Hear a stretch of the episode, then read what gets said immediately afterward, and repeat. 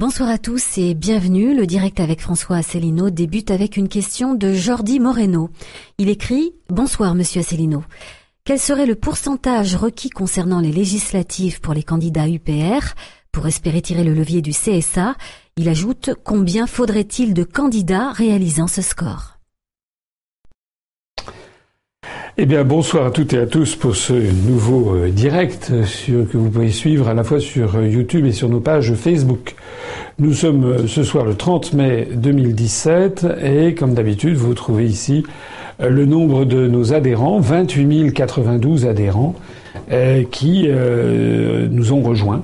J'en profite pour souligner que nous étions à 14 300 ou 400 adhérents au 1er janvier, donc on a eu quasiment une multiplication par deux du nombre de nos adhérents depuis le 1er janvier.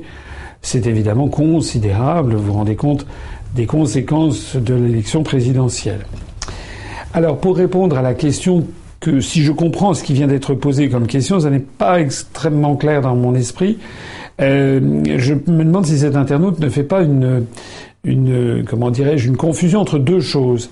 Euh, la première, c'est l'argent public versé aux partis politiques en fonction du résultat au premier tour des élections législatives. Le deuxième, c'est l'ouverture médiatique.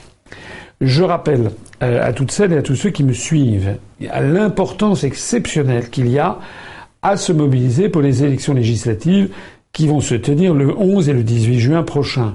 Même si vous pensez que le candidat de l'UPR qui se présente dans votre circonscription n'a n'a pas de chance d'être élu député. C'est vrai qu'il faut, faut, être honnête, les, les, chances seront faibles.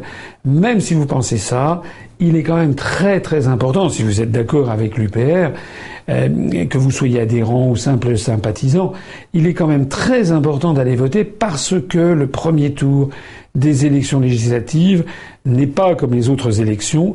Lors de cette élection en particulier, il y a un décompte qui est fait des voix obtenues au premier tour.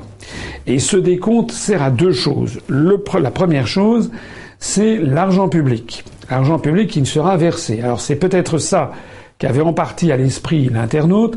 Il faut obtenir 50, il faut que 50 candidats présentés sous la même étiquette obtiennent 1%, 1,00% des suffrages exprimés, ou plus, si 50 candidats au moins ont obtenu au moins 1,00%, à ce moment-là, toutes les voix recueillies par le parti politique qui se présente, donc par la même étiquette, que ce soit par des candidats faisant partie de ces 50 ayant dépassé 1%, ou que ce soit des candidats qui fassent moins, l'ensemble des voix au niveau national ouvre droit à un financement public qui est de 1,42€ par suffrage exprimé.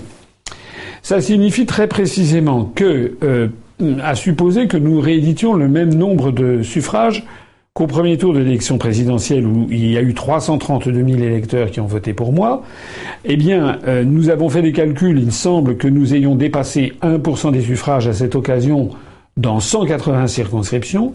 Eh bien, nous aurons donc, puisqu'on a dépassé dans 180 circonscriptions, nous aurons droit au financement public. Et de surcroît, nous aurons donc 1,42€ par suffrage exprimé sur toutes les circonscriptions, c'est-à-dire, dans l'hypothèse que j'évoque où on ferait le même score, 332 000 suffrages, 332 000 par 1,42€, ce qui fait à peu près 471 000 euros par an. Ce qui évidemment change tout, puisque ça nous permettra d'avoir un grand siège social à Paris, avec un linéaire, comme on dit, sur une artère passante, donc se faire mieux connaître. On aura également la possibilité, en tout cas c'est mon projet, d'avoir une, euh, une, télévision web beaucoup plus active, avec si possible une émission tous les jours. Ça nous permettra également de recruter quelques, quelques permanences. Ça nous permettra d'avoir bien plus de documents pour diffuser les informations euh, de l'UPR avec plus de tracts, plus de brochures, etc. Ça nous permettra peut-être également d'ouvrir euh, peut-être une petite permanence à Lyon, à Marseille, à Toulouse, à, Montpellier, à, Bordeaux, à, Rennes, à Nantes, à Lille, à Clermont-Ferrand, à Orléans, à Nancy, à Strasbourg. Enfin, on verra. Euh, on verra en fonction de l'argent recueilli. Donc ça, c'est la première chose. J'en profite pour dire tout de suite parce qu'il y a un certain nombre d'internautes qui suivent l'actualité de près, qu'il y a eu une proposition de loi proposée par René qui, euh, qui est un député socialiste, qui avait envisagé, dans le cadre de la moralisation de la vie politique, de porter ce critère des 50 euh, candidats avec 1% à 100 candidats, ce qui est deux fois plus évidemment, et avec 2,5%. Euh, là, 100, 100 candidats dépassant 2,5%, il est à craindre malheureusement que nous n'y serions pas parvenus. Alors, ça c'est la mauvaise nouvelle. La bonne nouvelle, c'est que euh, cette proposition de loi semble avoir du plomb dans l'aile. Elle devait passer au Conseil des ministres, je crois, et qui devait avoir lieu le, 7, je crois, euh, le 7 euh, juin. Aux dernières nouvelles, ça ne sera qu'au Conseil des ministres du 14 juin. Après, il faut que ça aille à l'Assemblée nationale, puis au Sénat, etc. Donc, a priori, cette proposition de loi, à supposer qu'elle qu'elle soit suivie des faits, n'interviendra pas pour cette législature, ce dont on peut se féliciter. Et puis il y a une deuxième conséquence du score obtenu aux élections législatives, c'est l'ouverture médiatique. Et c'est également à ça que l'internaute sans doute songeait. Alors là, il n'y a pas de critère aussi euh, précis que celui que je viens de dire pour les financements. C'est simplement un critère de proportionnalité euh, des médias. Je rappelle que si on fait au total, alors s'il n'y a pas besoin d'un nombre particulier de, candidats qui dépassent X ça c'est pour le financement. Pour l'accès aux médias, c'est le total des suffrages exprimés qui, sera pris en compte euh, par euh, le CSA. C'est-à-dire que si nous réalisons 1% des suffrages exprimés, à peu près ce qu'on a fait à la présidentielle en un petit peu plus, à ce moment-là, nous devrions avoir normalement 1% des émissions politiques pendant les cinq ans qui suivent dans les euh, grands médias suivis par, euh, par le CSA. Alors j'avais déjà pris, je crois, cet exemple, je le redis. Il y a à peu près sur France Inter, France Info, France Culture, Europe 1, RTL, RMC, TF1, France 2, France 3, iTélé, BFM TV, j'en oublie peut-être un ou deux, LCI, etc.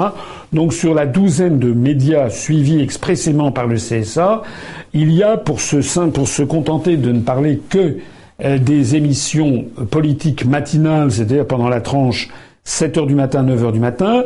Ces émissions ont lieu en général du lundi au vendredi. Euh, ça veut dire qu'on avait fait le compte au cours de l'année 2016, il y avait dû avoir à peu près quelque chose comme 2300 euh, émissions de cette nature sur la douzaine de médias suivis, donc pendant les à peu près 220 jours ouvrables en question.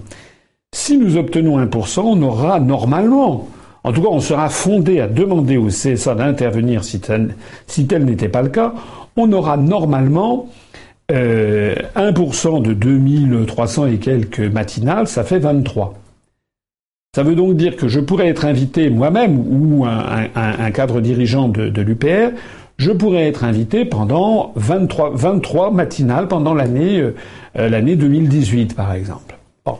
23 matinales, ça veut dire une matinale tous les 15 jours. Ça veut dire que je pourrais être invité pendant 5-7 minutes sur France Inter, à la tranche, mettons, à 7h30 du matin, et puis 15 jours après sur BFM TV, et puis 15 jours après sur les 4 vérités sur France 2, voilà, ce genre de choses. Donc ça n'est pas le Pérou, mais quand même, ça sera beaucoup mieux que ce qu'on avait eu jusque-là, c'est-à-dire zéro. Et je ne parle que des tranches matinales. Parce que la même chose s'applique à toutes les émissions politiques. On sera fondé, par exemple, à obtenir un passage à des paroles et des actes. Euh, voilà. Alors, euh, si, bien entendu, au lieu de faire 1% des suffrages, nous réalisons au niveau national, mettons 2% des suffrages, euh, ça serait une fois par semaine. Ça sera deux fois plus. C'est la raison pour laquelle je m'adresse ici à toutes celles et à tous ceux qui m'écoutent vous le comprenez, enfin j'espère, vous comprenez que cette élection, euh, ces élections législatives sont vraiment très très importantes. Pas seulement euh, pour se faire connaître, même si c'est fondamental, pas seulement pour essayer d'obtenir un député, pas seulement pour essayer d'obtenir plus de, de, notoriété, mais aussi et surtout parce que chaque voix que vous glisserez dans l'urne va nous apporter quelque chose, va nous apporter 1,42€ euh, par voix pendant un an pour le mouvement et va nous apporter une possibilité supplémentaire d'obtenir une ouverture des, grands, des grands médias. C'est tout à fait considérable. Je vous demande vraiment hein, à toutes et à tous qui m'écoutez de vous mobiliser. C'est vraiment le moment d'aller voter. votez et faites voter autour de vous. C'est trop important. C'est peut-être, c'est peut-être encore plus important que d'aller voter au premier tour de la présidentielle. La question suivante est signée Allez-y 257. Bonsoir Monsieur Asselineau. Vous considérez Maastricht responsable des délocalisations industrielles. Comment expliquez-vous les nombreuses délocalisations ayant eu lieu entre 1973 et 1993 alors, je ne crois pas qu'il y ait eu de nombreuses délocalisations. Ça, je, m'inscris en faux par rapport à cette affirmation.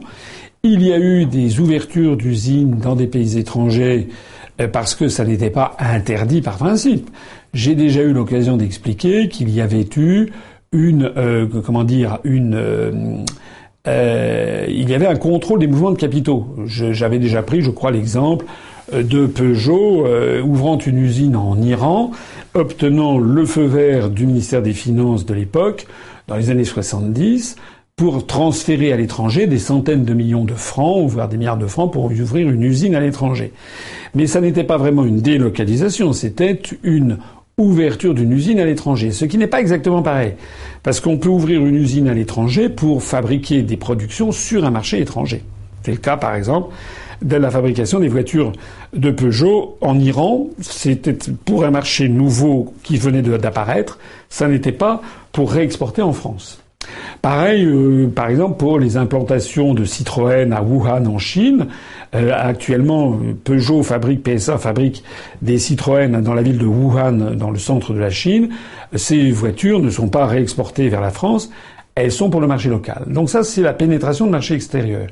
Le concept de délocalisation est différent puisqu'il s'agit, dans le concept de délocalisation, que l'on a une usine en France, qu'on la transfère à l'étranger pour bénéficier de taux de salaire, de charges sociales, de contraintes réglementaires, environnementales très très faibles, donc pour produire à très bas coût et ensuite de réimporter ces productions pour les vendre en France ou sur le marché européen. Donc c'est pour maximiser le profit au détriment de la main-d'œuvre française. Ça n'est pas pour vendre spécialement sur place. Hein. Euh, par exemple, euh, je ne sais pas, l'exemple que de Le Jabi qui euh, fabriquait des, des soutiens-gorge dans la banlieue de Roanne, qui se délocalise en Tunisie, et qui ensuite revend ses, ses, sous-vêtements en France et non pas sur le marché tunisien.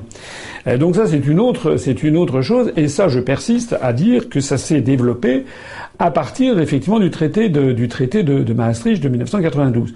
Pour être très précis, ça avait commencé effectivement deux, trois ou quatre années après, dans le cadre de l'acte unique de 1986, qui préparait Maastricht, et à partir de 1986, c'est-à-dire à partir de la fin des années 80, en, amont, si vous voulez, en préparation de ce qui allait être gravé dans le marbre du traité de Maastricht, notamment de l'article 63, euh, qui précise que toute restriction aux échanges de mouvements de capitaux entre les États membres et entre les États membres euh, et les pays tiers est interdite, eh bien, en préfiguration de ça, déjà, dès la fin des années 80, en fait, il y avait une quasi totale liberté de circulation des mouvements de capitaux qui avait été de facto euh, adoptée. Mais euh, je, je permets d'insister, si l'article 63 existe dans le traité de Maastricht, s'il est mentionné toute restriction aux échanges de mouvements de capitaux est interdite entre les États membres et entre les États membres et les États tiers, si ce texte existe, et il n'existait pas auparavant, c'est bien pour une raison particulière, c'était bien pour aller dans cette direction. Et de fait, de fait, les délocalisations industrielles qui ont commencé timidement à partir des années 87-88 dans la foulée de l'acte unique, euh, ont explosé à partir de 1993.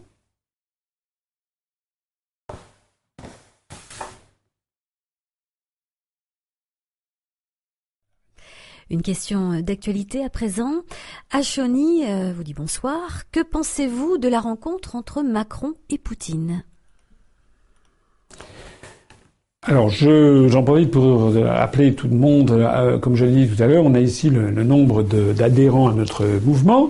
28 095. On a donc euh, eu trois nouvelles adhésions depuis le début de cet entretien qui a commencé il y a une dizaine de une quinzaine de minutes. J'invite toutes celles et tous ceux qui m'écoutent à nous rejoindre. Hein. Encore une fois, c'est très très très important d'être les plus nombreux possibles. D'ailleurs, notre dernier adhérent en date, à ce que je vois, vient de Martinique. Alors pour répondre à la question sur euh, sur la, rencontre entre entre Emmanuel Macron et Vladimir Poutine, euh, je signale qu'elle s'inscrit d'abord dans une série de rencontres euh, à très haut niveau, enfin au niveau des chefs d'État et de gouvernement. Vous, on avait j'avais déjà parlé du fait que Emmanuel Macron s'était rendu dès le lendemain de sa prise de fonction pour aller rencontrer Madame Merkel. J'ai déjà eu l'occasion de dire ce que j'en pensais. Je ne trouvais pas ça normal. Euh, je ne suis pas contre, bien entendu, qu'il rencontre le chancelier d'Allemagne, mais pas immédiatement et pas non plus en, en, en, en court-circuitant son homologue, c'est-à-dire le chef d'État de la République fédérale d'Allemagne. Il y avait une précipitation en la matière euh, de, qui, qui, qui confine à l'asservissement à l'Allemagne. Ensuite, il y a eu la rencontre à Bruxelles de l'OTAN où il y a où il y avait les, les, les chefs d'État euh, et de gouvernement des pays membres de l'OTAN, de l'Alliance Atlantique, avec euh, euh, Donald Trump, le président des États-Unis, qui s'est invité à cette réunion. C'est normal, c'est le sommet des chefs d'État et l'OTAN, le traité de l'Atlantique Nord, est géré depuis Washington. Tout le monde le, le sait. À cette occasion, d'ailleurs, on a pu voir euh, que euh, Donald Trump euh, apparaît comme un homme décidément assez insaisissable, assez imprévisible. Il s'est comporté au passage comme un gougnafier. Toutes les télévisions du monde ont, rapporté cette séquence assez assez inouïe où il arrive. Attention, pardon, c'est moi qui arrive. Poussez-vous. Donc il a il a dégagé d'un coup de d'un coup de bras. Il a dégagé le premier ministre du Monténégro. Alors c'est vrai que le Monténégro Monténégro, ça veut dire la montagne noire. Le, Monténégro est une petite euh, république issue du démembrement de, la Yougoslavie. C'est vrai que le Monténégro doit avoir la taille du Delaware aux États-Unis, donc c'est vrai que c'est la puce et l'éléphant. Mais enfin, c'est quand même pas des façons de se comporter, d'autant plus que cette, euh, cette bande vidéo de Donald Trump, elle est assez inouïe. Euh, de, de, fatuité de cet homme, euh, Monsieur Trump, qui après avoir fait le dégager ses mois, il est là, il prend la pause, il, il euh, voilà, on a l'impression qu'il est quand même à, moitié brinzingue, il faut dire les, choses. Ça laisse d'ailleurs songeur, puisqu'on vous rappelez que Madame Clinton, qui était son sa rivale à l'élection présidentielle américaine, elle-même était à moitié siphonnée. Donc on a l'impression qu'il y a quand même des dysfonctionnements dans le processus électoral américain. C'est le moins qu'on puisse dire. Euh, Donald Trump d'ailleurs qui a rencontré Macron et vous avez vu là aussi toutes les télévisions du monde ont vu cette espèce de prise de judo avec euh, avec Macron enfin Donald Trump qui se met à secouer comme un prunier la main de, du sieur Macron lequel avait sans doute été prévenu donc euh, bon passons tout ça, c'est quand même un peu, c'est, un peu pitoyable. On a l'impression qu'ils savent plus très bien quoi faire pour se faire remarquer? Dans la série des rencontres avec des chefs d'État et de gouvernement ou des personnalités puissantes, j'ai noté euh, la rencontre de M. Macron avec euh, Jean-Claude Juncker, le euh, président de la Commission européenne, toujours entre ces deux verres de whisky.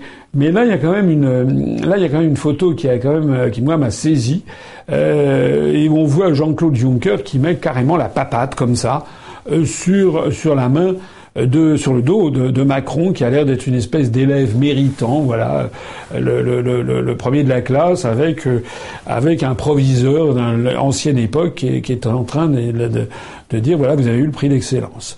Euh, moi, je trouve absolument incroyable que le président de la République française accepte de se faire mettre la papate sur l'épaule euh, par un ancien premier ministre luxembourgeois qui devrait suivre par ailleurs une cure de désintoxication alcoolique. Il y a quand même, il y a quand même des limites. Bon. Ça témoigne en tout cas de l'asservissement de la France à l'Union européenne. Depuis quand euh, Depuis quand euh, un Premier ministre luxembourgeois qui d'ailleurs a été chassé de son poste euh, dans, un parfum de scandale inouï. Il avait mis en, en, fiche la moitié de la population du Luxembourg. Il était perclus de, de, de, de, dossiers scandaleux en termes financiers, en vertu de quoi il se permet de mettre la papate sur le président de la République française. Alors maintenant, ben pour terminer, c'est la question qui avait été posée, mais enfin je l'ai replacée dans son cadre. M. Macron a reçu à, Versailles, dans un grand faste euh, monarchique, euh, d'ailleurs c'est normal, Macron c'est l'anagramme de monarque, donc euh, dans ce grand luxe monarchique, Macron a reçu Vladimir Poutine. Pourquoi est-ce que Vladimir Poutine est allé voir M. Macron à Versailles en se mettant un peu en position d'infériorité. Moi, je ne sais pas. Personnellement, je ne suis pas sûr que si j'avais été Vladimir Poutine, j'aurais fait ce déplacement. parce que je note que c'est M. Macron qui s'est déplacé pour aller voir Mme Merkel et qui s'est déplacé pour aller se faire mettre à papate par l'ivrogne de service de la Commission européenne, qui s'est déplacé également euh, pour aller euh, pour aller rencontrer le président des États-Unis qui lui a fait une prise de jujitsu. Euh, mais là, c'est c'est le président russe qui a fait ce déplacement. Je ne comprends pas très bien. Enfin bref. Moi, ce qui est important là-dedans, c'est que euh, la rencontre a été relativement euh, bien orchestrée. Les fastes de la République ont été ont été respectés. Euh, ce qui est important, c'est quand même la, la conférence de presse qui a eu lieu alors euh, la, presse a souligné le fait que M. Macron a dit qu'il fallait dialoguer avec la Russie. Ah bah oui, la belle affaire. C'est très bien. Enfin, c'est déjà mieux que s'il avait dit le contraire. Donc ça, on ne peut qu'être d'accord avec M. Macron sur ce point. Mais moi, il y a une petite partie de la conférence de presse qui ne m'a pas plu du tout. Mais alors pas du tout. C'est celle où M. Macron a dit que s'il y avait une attaque une attaque chimique de nouveau qui avait lieu en Syrie, la France attaquerait immédiatement. Alors moi, ça, je suis, je, pour moi, c'est une sonnette euh, d'alarme qui s'est allumée euh, parce que ça fait référence à ce qui s'est passé il y a quelques semaines où on a dit que euh, l'armée de Bachar el-Assad avait bombardé avec des armes chimiques certaines populations. Aussitôt, Donald Trump a balancé 53 missiles sur la Syrie, ce qui est totalement illégal au regard du droit international sans que l'on ait jamais su, d'ailleurs, je crois que maintenant encore, euh, il n'y a aucune enquête qui a été diligentée, qui exactement avait balancé ces trucs-là. On est prié de croire sur facture les affirmations d'une presse qui est complètement asservie euh, aux États-Unis d'Amérique ou au camp euro-atlantiste. Alors, euh, c'est assez extraordinairement dangereux. C'est-à-dire qu'il suffit qu'il y ait une nouvelle attaque aux armes chimiques qui ait lieu en Syrie euh, que l'on nous assure d'un seul coup que c'est M. Bachar el-Assad qui a fait le truc, personne ne sera là pour savoir si c'est vrai, s'il fait faux, et aussitôt, M. Macron se sentira en droit d'aller euh, attaquer, euh, d'aller bombarder le gouvernement syrien. Je trouve ça inimaginable. D'abord parce que ça viole le droit international public. J'insiste et j'insisterai encore sur le fait qu'un État n'a pas le droit d'aller bombarder un autre État. C'est interdit. S'il y a des bombardements chimiques qui ont lieu, à ce moment-là, ça doit faire l'objet d'une enquête internationale neutre, supervisée par le Conseil de sécurité des Nations Unies. Et s'il est avéré que c'est tel ou tel parti qui a fait, qui a usé d'armes chimiques, à ce moment-là, le Conseil de sécurité intervient pour neutraliser la partie en question. Mais pour l'instant, euh, rien n'indique, je suis désolé de le souligner encore une fois, rien n'indique que c'était Bachar el-Assad et ses troupes. D'ailleurs, on se demande bien pourquoi il aurait fait ça, puisque la solution était en train de tourner très à son avantage. Et je rappelle, même si ça ne plaît pas à la doxa dominante des grands médias français, je rappelle que le, massacre de la Shoah qui avait eu lieu du côté dans la banlieue de Damas il y a quelques années, en 2013, je crois en août 2013, euh, qui avait été présenté comme étant euh, des armes chimiques utilisées par le régime syrien, en réalité, d'après un rapport fait par le MIT euh, aux États-Unis, donc une institution très prestigieuse, très probablement, ces armes chimiques venaient du camp des rebelles. Donc moi je suis très inquiet que M. Macron nous dise ça, parce que ça veut dire que d'abord, il ne se sent pas lié par le droit international. Il y a une deuxième chose également, c'est qu'il ne se sent pas lié non plus par la Constitution et par les grands principes républicains. Parce que je rappelle qu'en France, et comme dans toute démocratie, c'est le Parlement qui doit donner le feu vert à la guerre. C'est-à-dire que M. Macron n'a pas le droit, même au regard de la Constitution française, de décider, tiens, je vais aller bombarder tel pays. Il faut qu'il obtienne auparavant le feu vert de l'Assemblée nationale. Et je me permets d'attirer l'attention d'ailleurs des auditeurs. C'est très très important qu'au moment des élections législatives, les, gens qui vont voter se rappellent cela. C'est-à-dire que si vous votez pour un candidat de l'UPR, nous aurons nous, si nous sommes, si on a des députés à l'Assemblée nationale, chaque député de l'UPR demandera et s'opposera à ce qu'il y ait des attaques militaires qui soient faites par la France sans qu'il y ait eu un débat préalable à l'Assemblée nationale. On fera que faire respecter la Constitution et les principes euh, républicains. Euh, pour clore sur ce chapitre de l'entretien Vladimir Poutine-Emmanuel Macron, je signale, mais ça c'est pour la rigolade, que M. Macron a, a, a, joué a critiqué, s'est permis de critiquer les médias russes, euh, Radio, euh, Radio Sputnik et Russia Today comme étant, ayant interféré dans la campagne présidentielle, je trouve ça, c'est à mourir de rire. C'est à mourir de rire. Je rappelle que M. Obama, l'ancien président des États-Unis, avait personnellement et ouvertement appelé à voter Macron euh, avant le premier tour. Je rappelle que tous les grands médias occidentaux et les médias américains jouaient bien entendu le jeu de M. de Macron. Donc ça, veut, ça reste dans les, petites polémiques ridicules. J'ai noté quand même que M. Macron n'a pas repris à son compte les manœuvres complotistes qui étaient faites par son camp. Je, M. Ferrand, Richard Ferrand, avait eu droit à une première page du journal Le Monde ou à la mi-janvier pour expliquer que les élections présidentielles françaises étaient truquées par le Kremlin. D'un seul coup, M. Macron n'en a plus parlé. Alexis Rapin s'interroge sur la sortie de la France de l'Union européenne. Si tel était le cas, la France pourrait-elle être aussi puissante face à la Chine et à l'Inde? Elle ne serait pas aussi puissante, elle serait beaucoup plus puissante. Elle serait beaucoup plus puissante parce que si la France sort de l'Union européenne, elle, euh, il y aura plusieurs, plusieurs effets. D'abord, elle renouera avec son passé prestigieux. Dans le monde entier, les gens, et notamment les dirigeants, se diront la France est de retour. Tiens, à Paris, nous avons désormais un chef d'État et un gouvernement qui ne sont pas les larbins de Washington. C'est ça que se diront l'ensemble des pays du monde. Ils se diront bravo, ils ont réussi à se soustraire à la mainmise américaine. Actuellement, c'est par courtoisie qu'un certain nombre de chefs d'État et de gouvernement rencontrent le président de la République française. En réalité, il y a un proverbe qui dit vaut mieux s'adresser euh, à Dieu qu'à ses, domestiques. Euh, tout le monde sait bien qu'en réalité, c'est les États-Unis qui pilotent l'affaire. Alors là, il y a les rodomontades sur l'OTAN, sur ci ou sur ça. Madame Merkel semble s'être fâchée avec Donald Trump, mais en bout du compte, en bout du compte, c'est quand même bien les États-Unis qui donnent le là, et après les États-Unis, c'est l'Union européenne et notamment l'Allemagne. Donc la France, sa marge de manœuvre est devenue extrêmement réduite.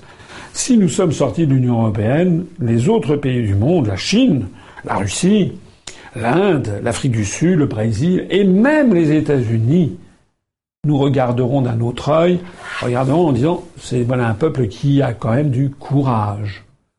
Ça me fait penser à cette phrase un jour qu'avait dite Charles de Gaulle, qui s'opposait souvent au gouvernement américain, à Washington. Il avait dit euh, les Américains devraient comprendre que leur meilleur allié, c'est celui qui sait leur dire non. Même aux États-Unis, je pense qu'ils préféreraient ou qu'ils devraient préférer avoir une puissance occidentale qui sache leur dire non, parce qu'au moins ils sauront que quand nous disons oui, c'est oui, et quand on dit non, c'est non. Alors que là, on a des pays, les pays européens, qui sont en fait des pays mis sous le boisseau, qui sont vassalisés, et qui disent oui du bout des lèvres, et puis qui de temps en temps, c'est un peu ce qu'essaye de faire la France, essaye de temps en temps de retrouver quelques miettes de sa gloire et de son indépendance perdue. Il y a une autre raison pour laquelle sortir de l'Union européenne nous renforcera, c'est que sortant de l'Union européenne, euh, de l'euro et de l'OTAN, ça renforcera considérablement notre économie contrairement à ce que l'on nous dit. Je rappelle que les économies seront immédiates. S'agissant de l'Union européenne, on économisera au moins 8 à 9 milliards d'euros de coûts directs. On pourra lutter grâce à l'abolition de l'article 63 qui organise les délocalisations, on pourra beaucoup mieux, euh, qui organise surtout les transferts de capitaux, euh, on pourra beaucoup mieux lutter contre la fraude fiscale. On pourra donc récupérer la fraude fiscale et l'évasion fiscale sont actuellement évaluées à quelque chose à ce 60 à 80 milliards d'euros par an on pourra peut-être récupérer, c'est un, ce n'est pas un calcul excessif, peut-être un tiers ou un quart de cette somme, donc une vingtaine de milliards d'euros, ce sont des sommes tout à fait considérables. Si l'on sort de l'OTAN, on récupérera aussi 300 millions d'euros.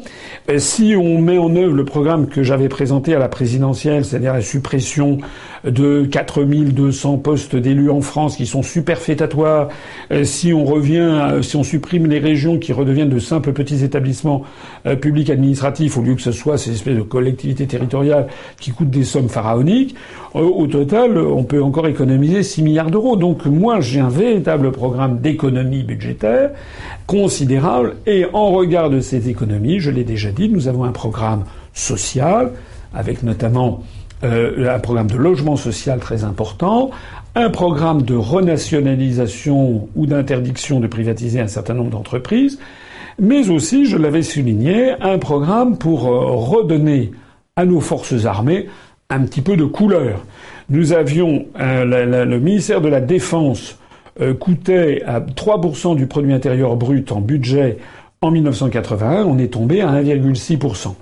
Au passage, d'ailleurs, lorsque Donald Trump tape du poing sur la table en réclamant au sommet de l'OTAN que les pays européens payent davantage, ça n'est rien de très nouveau. C'est déjà ce que réclamait euh, Obama auparavant, et avant Obama, George W. Bush, et avant George W. Bush, euh, son, prédécesseur, donc euh, Bill Clinton. Donc ça fait des années en fait que les Américains exigent que les Européens payent davantage dans le budget de l'OTAN. Donc nous, moi j'ai pris l'engagement de remonter au cours du septennat à 3% du produit intérieur brut, c'est-à-dire de retrouver en 2022 le montant qu'on avait en 1981. Bon, euh, il n'a échappé à personne, hélas, que je n'ai pas été élu président de la République, mais euh, si, euh, si nous sortons de l'Union européenne, de l'euro et de l'OTAN, ça n'est pas pour autant qu'on va baisser les bras. Au contraire, on va renouer avec un budget militaire un petit peu, un petit peu digne, parce que notamment aussi, on se sera franchi des contraintes budgétaires fixées par le rapport des grandes orientations de politique économique. Et puis un dernier point encore pour répondre aux inquiétudes légitimes de cet internaute, c'est que non seulement nous aurons retrouvé une puissance morale et dans la vie des hommes, dans l'histoire, c'est le facteur numéro un. Facteur numéro un, c'est un réarmement moral, un redressement moral plutôt qu'une France avachie et qui part battue. D'un seul coup, les Français vont reprendre confiance dans leur propre pays. Un. Et ça veut dire que l'ensemble des pays du monde va la regarder d'un autre œil. Deux une réaugmentation du budget de la défense pour redonner à nos armées le minimum vital. Et puis trois, il y a aussi un autre, un autre, un autre phénomène qui, qui est derrière, euh, derrière tout ça, euh, c'est que à partir du moment où on, comment dirais-je, on sera sorti de, de, de l'Union européenne, de l'euro et de l'OTAN, on va pouvoir nouer des partenariats avec l'ensemble d'autres pays du monde. Et pourquoi pas des partenariats militaires ou des alliances militaires? Je me rappelle quand j'avais accompagné Jacques Chirac en 1996 à Pékin, où nous avions été reçus par le président chinois Chiang Zemin, que le président chinois avait proposé une alliance stratégique à la France et que le président de la République française avait dit non, non, nous maintenant on on fait alliance avec l'Allemagne, etc. On pourra avoir de nouveau des alliances militaires, économiques, plus confiantes avec le reste des pays du monde. Non, il faut être, il faut être raisonnable. Sortir de l'Union européenne et de l'euro et de l'OTAN, ça n'est pas du tout isoler la France ni l'affaiblir, c'est le contraire. C'est la rouvrir sur le monde et la renforcer. Une question de Frédéric Marchand à présent. Quid de la livraison, de la livraison des affiches? Une semaine de campagne déjà écoulée. Où se situe le frein? Merci de donner votre avis sur cette question. Alors, euh, on a eu effectivement quelques critiques euh, d'un certain nombre de nos candidats qui se plaignent de ne pas avoir encore reçu les affiches électorales. Euh, je signale d'abord que les affiches ont été livrées déjà dans un certain nombre d'endroits. Il y a des affiches qui sont collées depuis déjà euh, vendredi et samedi dans Paris. Euh, il y en a d'autres. Moi, dans ma circonscription, la dixième circonscription de Seine-Saint-Denis, c'est arrivé hier et elles ont été aujourd'hui. Il y a déjà plus de la moitié des bureaux de vote qui ont été, qui ont été collés. Il est vrai que dans certains départements plus reculés, les affiches ne sont pas encore parvenues ce soir. Elles ont dû arriver, je pense, aujourd'hui. Si c'est pas aujourd'hui, ça sera demain. Alors, je voudrais dire à ce propos, évidemment, c'est un tout petit peu ennuyeux, mais j'aimerais que, j'aimerais clarifier les choses, c'est important. Euh, il y a toujours, bon, ça fait notre charme collectif. Les Français sont des râleurs, les Français sont toujours critiques, et les Français ont souvent au fait d'imputer les critiques à des gens qui n'y sont pour rien. Donc nous, on nous a, on a imputé au Bureau national les critiques de Lambinet. Alors je voudrais ici rendre hommage à tous les membres du Bureau national et, plus encore de l'équipe de campagne, qu'on a eu un travail absolument considérable. S'agissant des affiches, nous avons obtenu des tarifs très intéressants. On, est là pour ça, on est là pour, négocier euh, au mieux l'argent que nous versent nos, adhérents et nos cotisants. On nous critiquerait à juste titre si on dilapidait notre argent. Donc, dans les négociations avec l'imprimeur, nous avons négocié d'avoir des tarifs très intéressants, mais parmi les contreparties que nous avions acceptées, il y avait une contrepartie qui d'ailleurs est demandée par tous les imprimeurs, c'est de donner toutes les affiches en même temps. Parce que l'imprimeur ne veut pas qu'on lui en apporte, qu'on lui en fournisse 257 un jour, 35 le lendemain, etc. Ça, il ne veut pas. Il veut avoir tout d'un coup. Ça veut dire qu'il faut que toutes les affiches soient prêtes en même temps. de ce point de vue-là, je suis obligé, je ne vais pas donner des noms, mais je suis obligé de signaler que nous avons eu parmi nos candidats et nos suppléants quelques personnes qui se sont crues autorisées le deux jours avant le dépôt des, listes euh, en préfecture à dire bah, finalement non je ne veux plus être candidat ou je ne veux plus être suppléant. Ce qui nous a mis dans le pétrin, ce qui a fallu dans certains cas, notamment pour des candidats, être obligé de refaire une affiche, donc retardant tout le lot. Voilà. Parce qu'on ne pouvait pas faire autrement. Voilà. Donc ça n'est pas normal. Et là, je dois avouer que je suis pas très satisfait qu'il y a eu quelques, heureusement très peu, mais il y a eu quelques personnes euh, qui euh, se sont crues euh, autorisées, alors qu'elles avaient donné leur accord formel pour être candidats ou suppléants, qui se sont crues autorisées d'un seul coup à nous claquer entre les doigts deux jours avant. Euh, D'ailleurs, c'est une leçon que nous tirons là pour la prochaine fois. Les prochaines élections législatives, nous procéderons d'une façon un peu plus ferme. Nous ferons signer un engagement sur l'honneur à tous les candidats euh, et suppléants pour que 15 jours avant, il n'ait plus la, possibilité morale de, de, de, faire ça. Euh, il y a une troisième raison encore, c'est que euh, nous sommes passés par un imprimeur qui est très connu dans Paris et qui imprime des affiches pour beaucoup beaucoup de partis, et que évidemment si on a un retard, ben, on risque de perdre un, un rang et on repart au dernier, voilà. Euh, et puis encore une autre raison, c'est que nous passons également par le transporteur fourni à part cet imprimeur et le transporteur euh, eh bien, ma foi, lui-même, il est submergé de, contraintes, et donc, eh ben, il suffit, il, nous a, fait perdre une bonne, semaine, cinq, six jours de, délai. Voilà. Euh, alors, ça veut dire au passage que, dans la mesure du possible, par exemple dans les départements d'Île-de-France, euh, là, on a fait un nouveau jeu d'affiches pour ces départements. Euh, on peut aller, ils pourront aller chercher des affiches directement chez l'imprimeur pour, alléger les délais. Une fois qu'on a dit tout ça, faut pas non plus exagérer. Moi, dans ma circonscription, il y a donc déjà plus de la moitié des bureaux de vote où les affiches ont été collées. Nous sommes aujourd'hui le 30 mai. C'est le 11, c'est le 11 juin qu'il y a le premier tour. Il reste donc 12 jours euh, pour ces affiches. Je signale euh, que euh, moi je vois les, les, les, bureaux de vote avec les, panneaux électoraux. Il y a encore la majorité des, des panneaux électoraux qui sont encore euh, sans affiche. Il y en a eu quelques partis qui sont un petit peu en avance, notamment peut-être France Insoumise, mais qui j'ai bien vu qui avaient commencé à faire leurs affiches dès la présidentielle. Mais en gros, il y a encore beaucoup de partis politiques qui sont comme nous qui sont en train de livrer les, affiches. Et puis le dernier point, ceux qui ont collé des affiches il y a trois jours, il y en a beaucoup qui sont déjà lacérés ou arrachés. Voilà. Donc, si vous voulez, euh, vous allez voir c'est d'ailleurs contraire à la, loi. Normalement, les affiches qui sont sur les panneaux électoraux sont euh, sacrées, sont intouchables. Nul n'a le droit de les arracher ou de faire des graffitis. Mais enfin, maintenant, comme on ne fait plus respecter la loi dans toute une série de domaines, il y a des gens qui se permettent de faire des graffitis, de les déchirer, de coller d'autres affiches par-dessus. Ça veut donc dire que les affiches, on va les coller, mais euh, éventuellement, il faudra y repasser euh, trois, quatre jours après pour en recoller. Voilà. Alors, faut pas. Je reconnais que j'aurais préféré, comme tout le monde, que nous recevions ces affiches il y a cinq, six jours, mais je pense que ça n'est pas non plus dramatique de les recevoir aujourd'hui. Il reste 11 jours de campagne. Il faudra certainement faire un deuxième passage pour recoller sur les affiches qui ont été dégradées. Le direct avec François Asselineau se poursuit avec une question d'Étienne Chabert. Question importante, dit-il. Bonjour Monsieur Asselineau. Pourquoi tous les candidats de l'UPR aux législatives ont été étiquetés comme divers et non comme UPR Cela pose un problème de visibilité, non? Oui, c'est un sujet effectivement très grave, très important ça nécessite un petit peu d'histoire. Euh, il y a en fait tous les candidats de l'UPR et tous les suppléants. D'abord, ils ont une particularité, c'est qu'ils sont tous adhérents de l'UPR. Ce qui ne se retrouve pas forcément euh, chez les autres partis politiques. Deuxièmement, euh, ils sont, ils ont tous, lorsqu'ils ont déposé leur dossier, je le signale pour ceux qui l'ont fait le savent, mais ceux, les, autres, ceux qui ne sont pas candidats, ne le savent pas forcément. Lorsqu'on est candidat à l'élection, législative avec, avec un suppléant, il faut aller donc déposer en préfecture un dossier et parmi les feuilles qu'il faut remplir, il y en a une qui est à quelle est l'étiquette sur laquelle vous vous rattachez, à laquelle vous vous rattachez, sur laquelle vous vous présentez. Et donc sur le document administratif qui était fourni par les préfectures, il y avait deux colonnes avec de très nombreux, de nombreux euh, partis.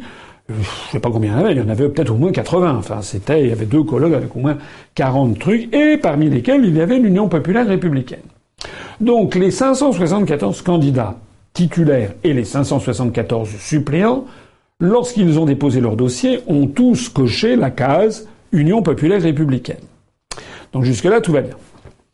Mais ce qu'il faut savoir, c'est qu'ensuite, lorsque le ministère de l'Intérieur présente les candidats, au lieu de donner l'étiquette sous laquelle ils se sont enregistrés, ce qui finalement serait la chose la plus simple, intervient à ce moment-là une nouvelle procédure qui est la procédure dite du nuancier politique. Le nuancier politique consiste au ministère de l'Intérieur à classer les partis politiques selon la couleur extrême droite, droite, divers droite, divers écolo, divers gauche, euh, gauche et extrême gauche. Bon.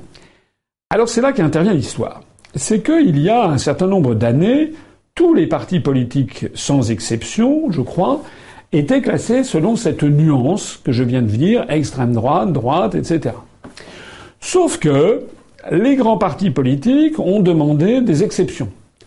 Euh, je crois l'UMP, par exemple, ne souhaitait pas être classé en droite et donc avait demandé, avait obtenu dans le nuancier politique d'avoir UMP.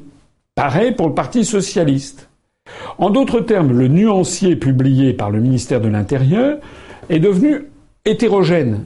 Il comporte à la fois des acronymes de partis politiques et il comporte aussi des qualifications génériques de positionnement politique. Alors j'espère que je suis clair. Maintenant, on arrive à notre histoire à nous. Lorsqu'on s'est présenté pour la première fois aux élections européennes, de 2014. Il y avait très peu de partis politiques qui avaient l'acronyme dans le nuancier. La plupart étaient classés selon les couleurs du nuancier. Par exemple, bah, par exemple, DLF, euh, Debout la France, était classé en divers droite. Le Front National, lui, venait d'obtenir l'autorisation d'être classé FN au lieu de XD, au lieu d'extrême droite. On comprend pourquoi il ne venait plus être classé en extrême droite.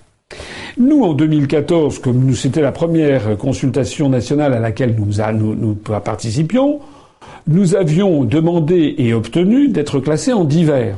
Parce que, dans la mesure où DLF était classé en, en, divers droite, dans la mesure où le Front de gauche était classé en gauche ou en extrême gauche, dans la mesure où euh, le NPA était classé à extrême gauche, il nous avait paru normal d'être comme la plupart des partis politiques, on n'avait pas la prétention d'être aussi grand euh, que l'UMP devenu les Républicains ou que le Parti socialiste. Il nous avait paru normal d'avoir ce genre de nuances. Et on avait demandé divers pour, parce que nous étions en dehors du clivage droite-gauche, ce qui avait été reconnu par le ministère de l'Intérieur, et Dieu sait si j'en ai parlé. J'espère que tout le monde me suit.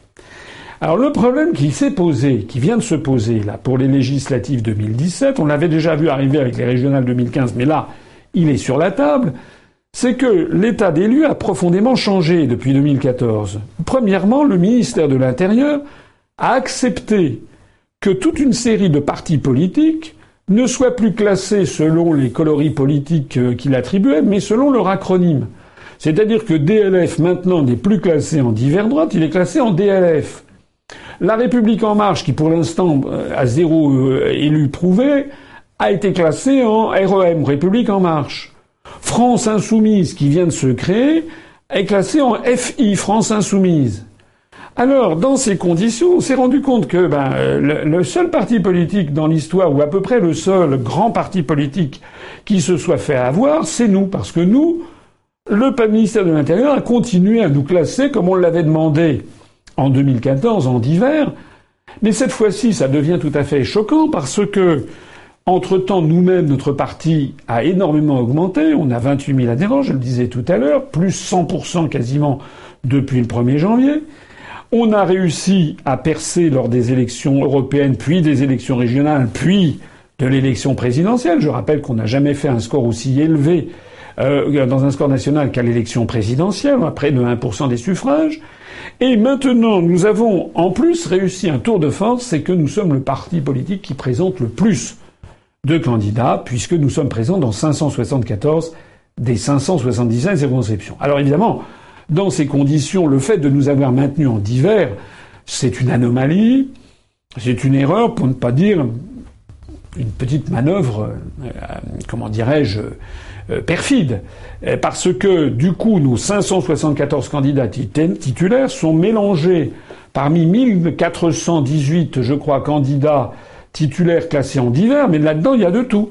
Il y a des individus, il y a des personnes individuelles qui se sont présentées. Il y a des, il y a des, il y a des candidatures hétéroclites. Il y a des, des partis politiques microscopiques. Il y a quelques partis qui présentent cinq ou six candidats. Il y a des fantaisistes. Il y a notamment, je crois, l'inénarrable Cindy Lee, cette femme qui, euh, dont le programme se limite à, aller euh, présenter ses appâts, ses, ses seins euh, nus généreusement sur, sur tous les marchés de, de France et de Navarre. Euh, eh bien, qui a créé un parti qui s'appelle le Parti du Plaisir, donc elle, elle a été enregistrée en divers. Voilà. Elle est au-dessus, si j'ose dire, du clivage droite-gauche.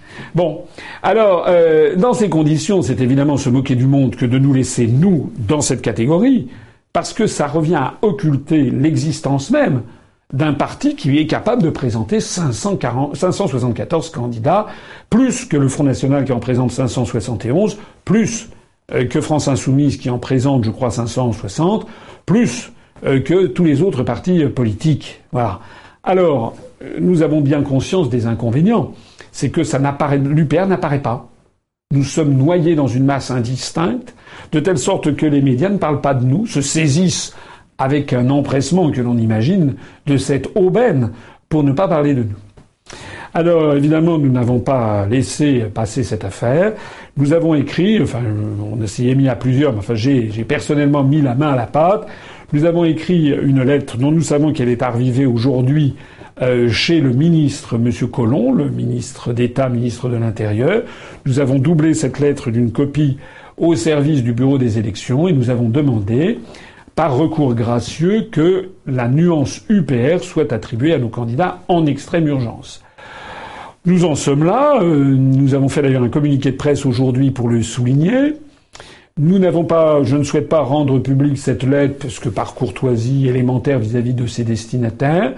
Mais nous allons voir. Et si dans, disons, dans, sous les 24 à 48 heures, nous n'avons pas de réponse ou si nous avons une réponse négative, euh, et si on veut nous maintenir dans la catégorie divers, nous considérons que c'est un scandale.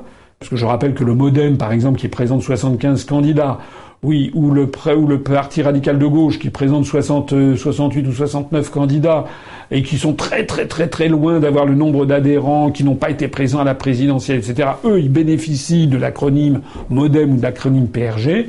Nous, si nous n'avons pas gain de cause et si on nous maintient en divers à ce moment-là, je l'ai d'ailleurs annoncé dans la lettre au ministre, eh bien nous saisirons le Conseil d'État en référé contentieux en demandant une décision du Conseil d'État le plus vite possible. Et à ce moment-là, d'ailleurs, si on entre dans ce genre de, de, considération et de, de montée euh, dans des procédures judiciaires, à ce moment-là, nous rendrons public la lettre de quatre pages euh, que j'ai écrite à M. Colomb. Mais j'espère, j'espère que le bon sens va prévaloir et qu'on va nous placer le plus vite possible en UPR. C'est très important, évidemment, euh, pour les sondages, pour les médias, et pour la soirée des élections. Parce que si à la soirée des élections, là, on fera la distinction entre UPR et divers. Je signale d'ailleurs que nos 574 candidats représentent plus de 40% euh, des candidats classés en divers.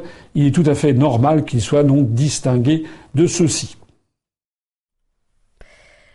Une nouvelle question autour de l'UPR posée par Nicolas Guilly. Bonsoir, monsieur Asselineau. Pensez-vous qu'il serait utile de diversifier les porte-paroles de l'UPR pour que l'opinion connaisse euh, vos idées sur la culture, la citoyenneté, les échanges commerciaux, etc.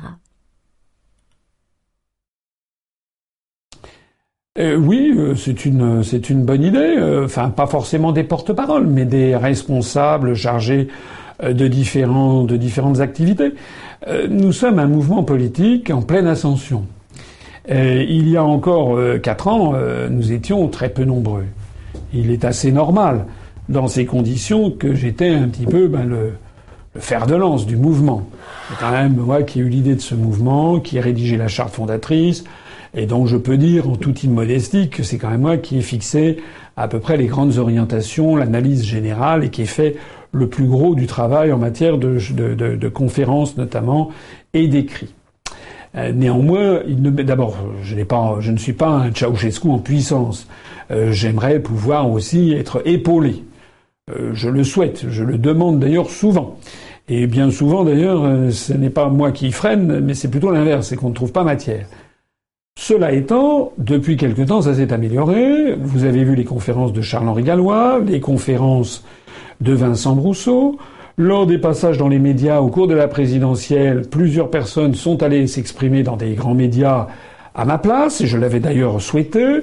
On a vu par exemple Charles-Henri Gallois euh, qui a, participé à des émissions nationales, Vincent Brousseau, mais également euh, Sylvain Gargasson, euh, également le jeune Thibault Longeon, euh, qui avait fait bel effet sur France Info, etc. Donc j'essaye de multiplier effectivement les porte-paroles. dans dans l'intérêt des élections législatives, c'est que moi maintenant je ne suis plus que un sur 574 candidats, euh, candidat dans la dixième circonscription de Seine-Saint-Denis, mais euh, il y a 573 autres candidats.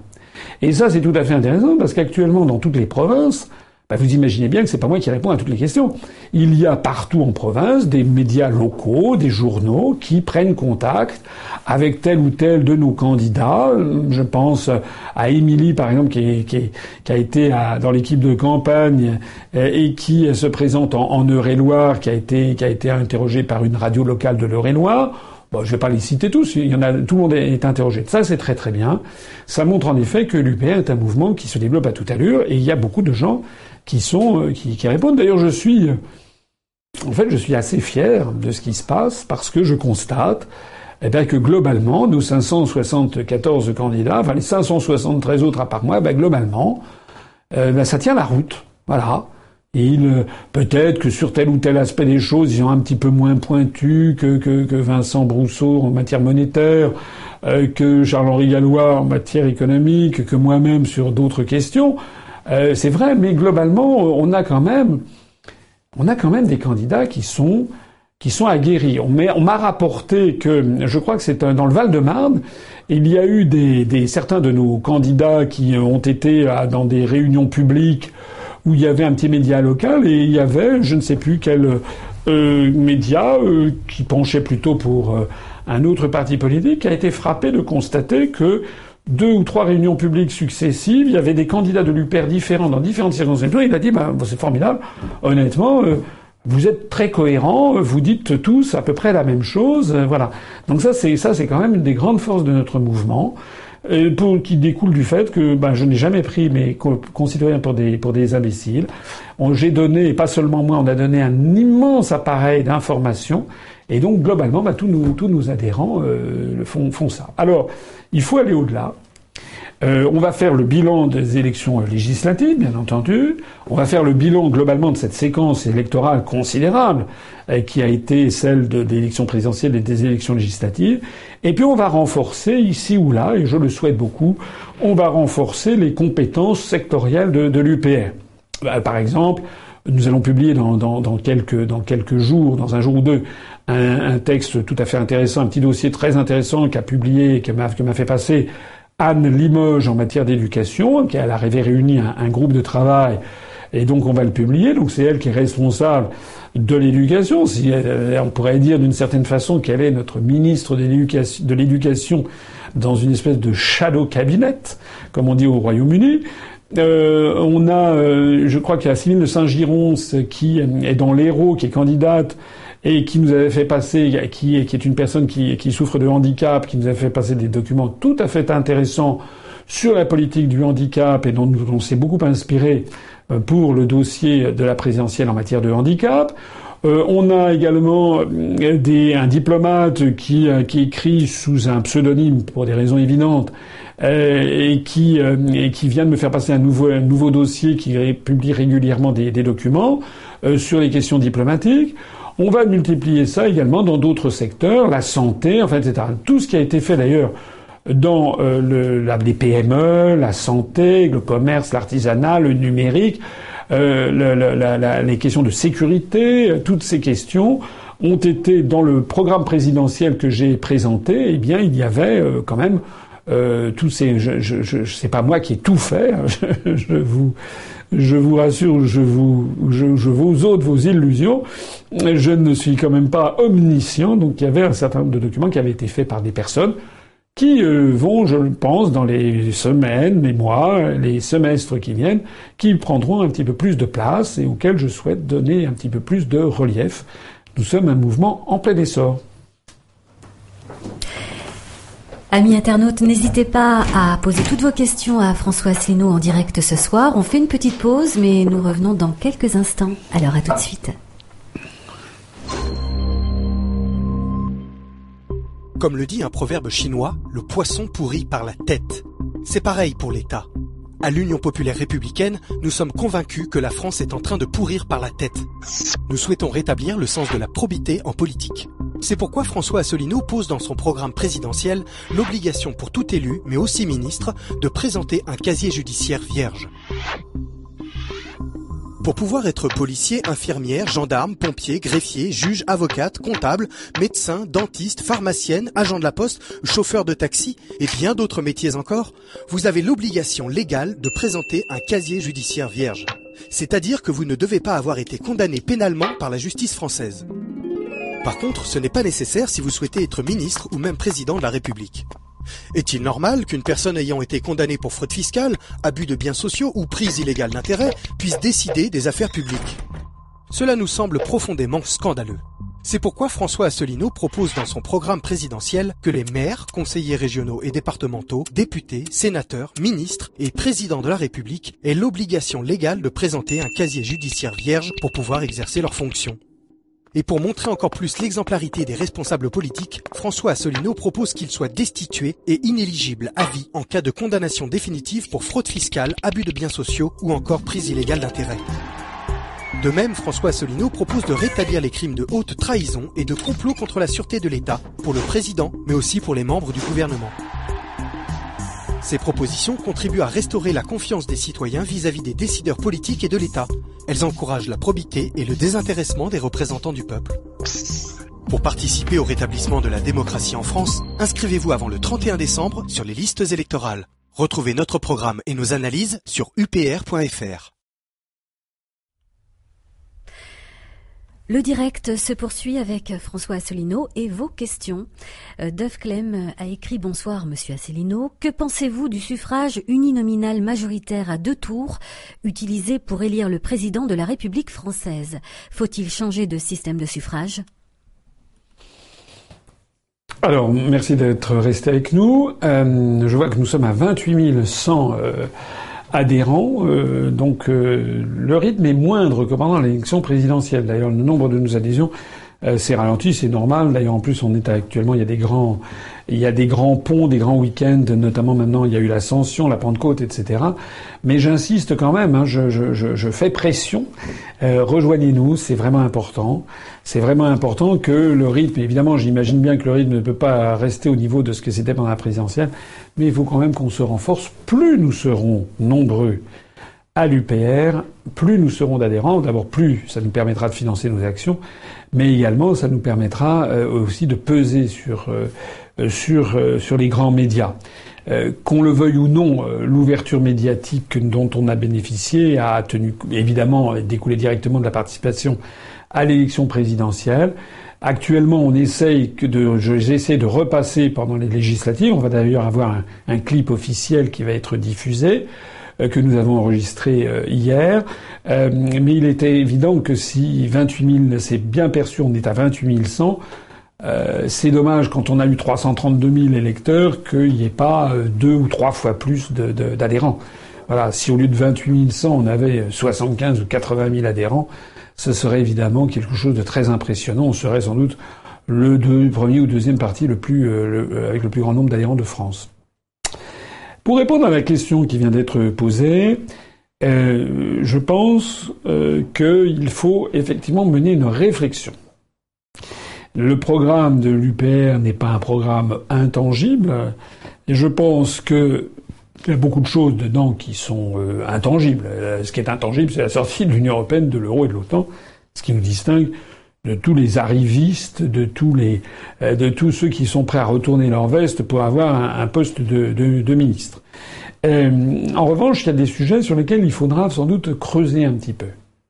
J'ai conscience qu'il y a encore des sujets où il faut améliorer notre, notre expertise et nos propositions. Même si beaucoup, on avait beaucoup de choses en matière d'environnement, je crois qu'un certain nombre d'électeurs de, de, n'ont pas été suffisamment attentifs à ce qu'on avait écrit, mais peut-être aussi parce que nous-mêmes, et moi-même, euh, on n'avait peut-être pas assez insisté sur ces, sur ces questions. Donc, au cours des, des mois euh, qui viennent, on va avoir un répit. L'année 2018, c'est une année sans, sans. Au cours de la, du deuxième semestre 2017 et l'année 2018, on va essayer d'approfondir un certain nombre de grands secteurs, notamment le secteur euh, de l'environnement et de la défense de l'environnement et de l'écologie. Mais il y a aussi, en matière institutionnelle, des choses à, creuser, et en particulier, en particulier, en effet, le mode d'élection. Parce que euh, il y a beaucoup de choses qui circulent sur Internet, des choses qui sont tout à fait intéressantes d'ailleurs.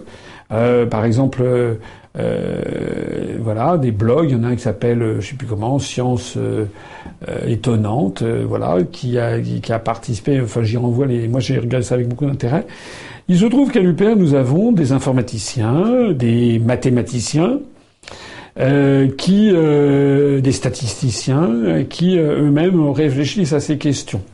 Voilà, j'en parlais avec l'un de nos l'un de nos l'un de nos candidats, enfin quelqu'un qui est suppléant euh, euh, dans les Sommes, qui s'appelle Thomas, euh, qui se reconnaîtra s'il m'écoute, qui m'a fait passer justement des propositions en ce sens, et notamment sur l'idée que l'on pourrait trouver un système qui permettrait d'être de correspondre mieux aux souhaits des Français. Notamment, il y a un système qui consiste à demander à chaque électeur de classer tous les candidats, j'allais dire, de 1 à de, mettons par exemple de 1 à 11 pour les candidats, entre celui qu'il souhaite absolument avoir et celui qu'il ne souhaite pas avoir, et tout un dégradé, quoi, une espèce de liste de préférences.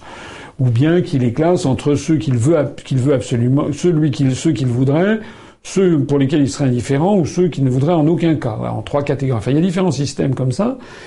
Et d'après euh, toutes les toutes les martingales qui existent, il semble qu'il soit possible d'avoir euh, un scrutin qui euh, finalement permette d'aboutir à un optimum collectif. On voit bien que, on voit bien le problème qui s'est passé avec avec l'affaire de l'élection qui a eu lieu.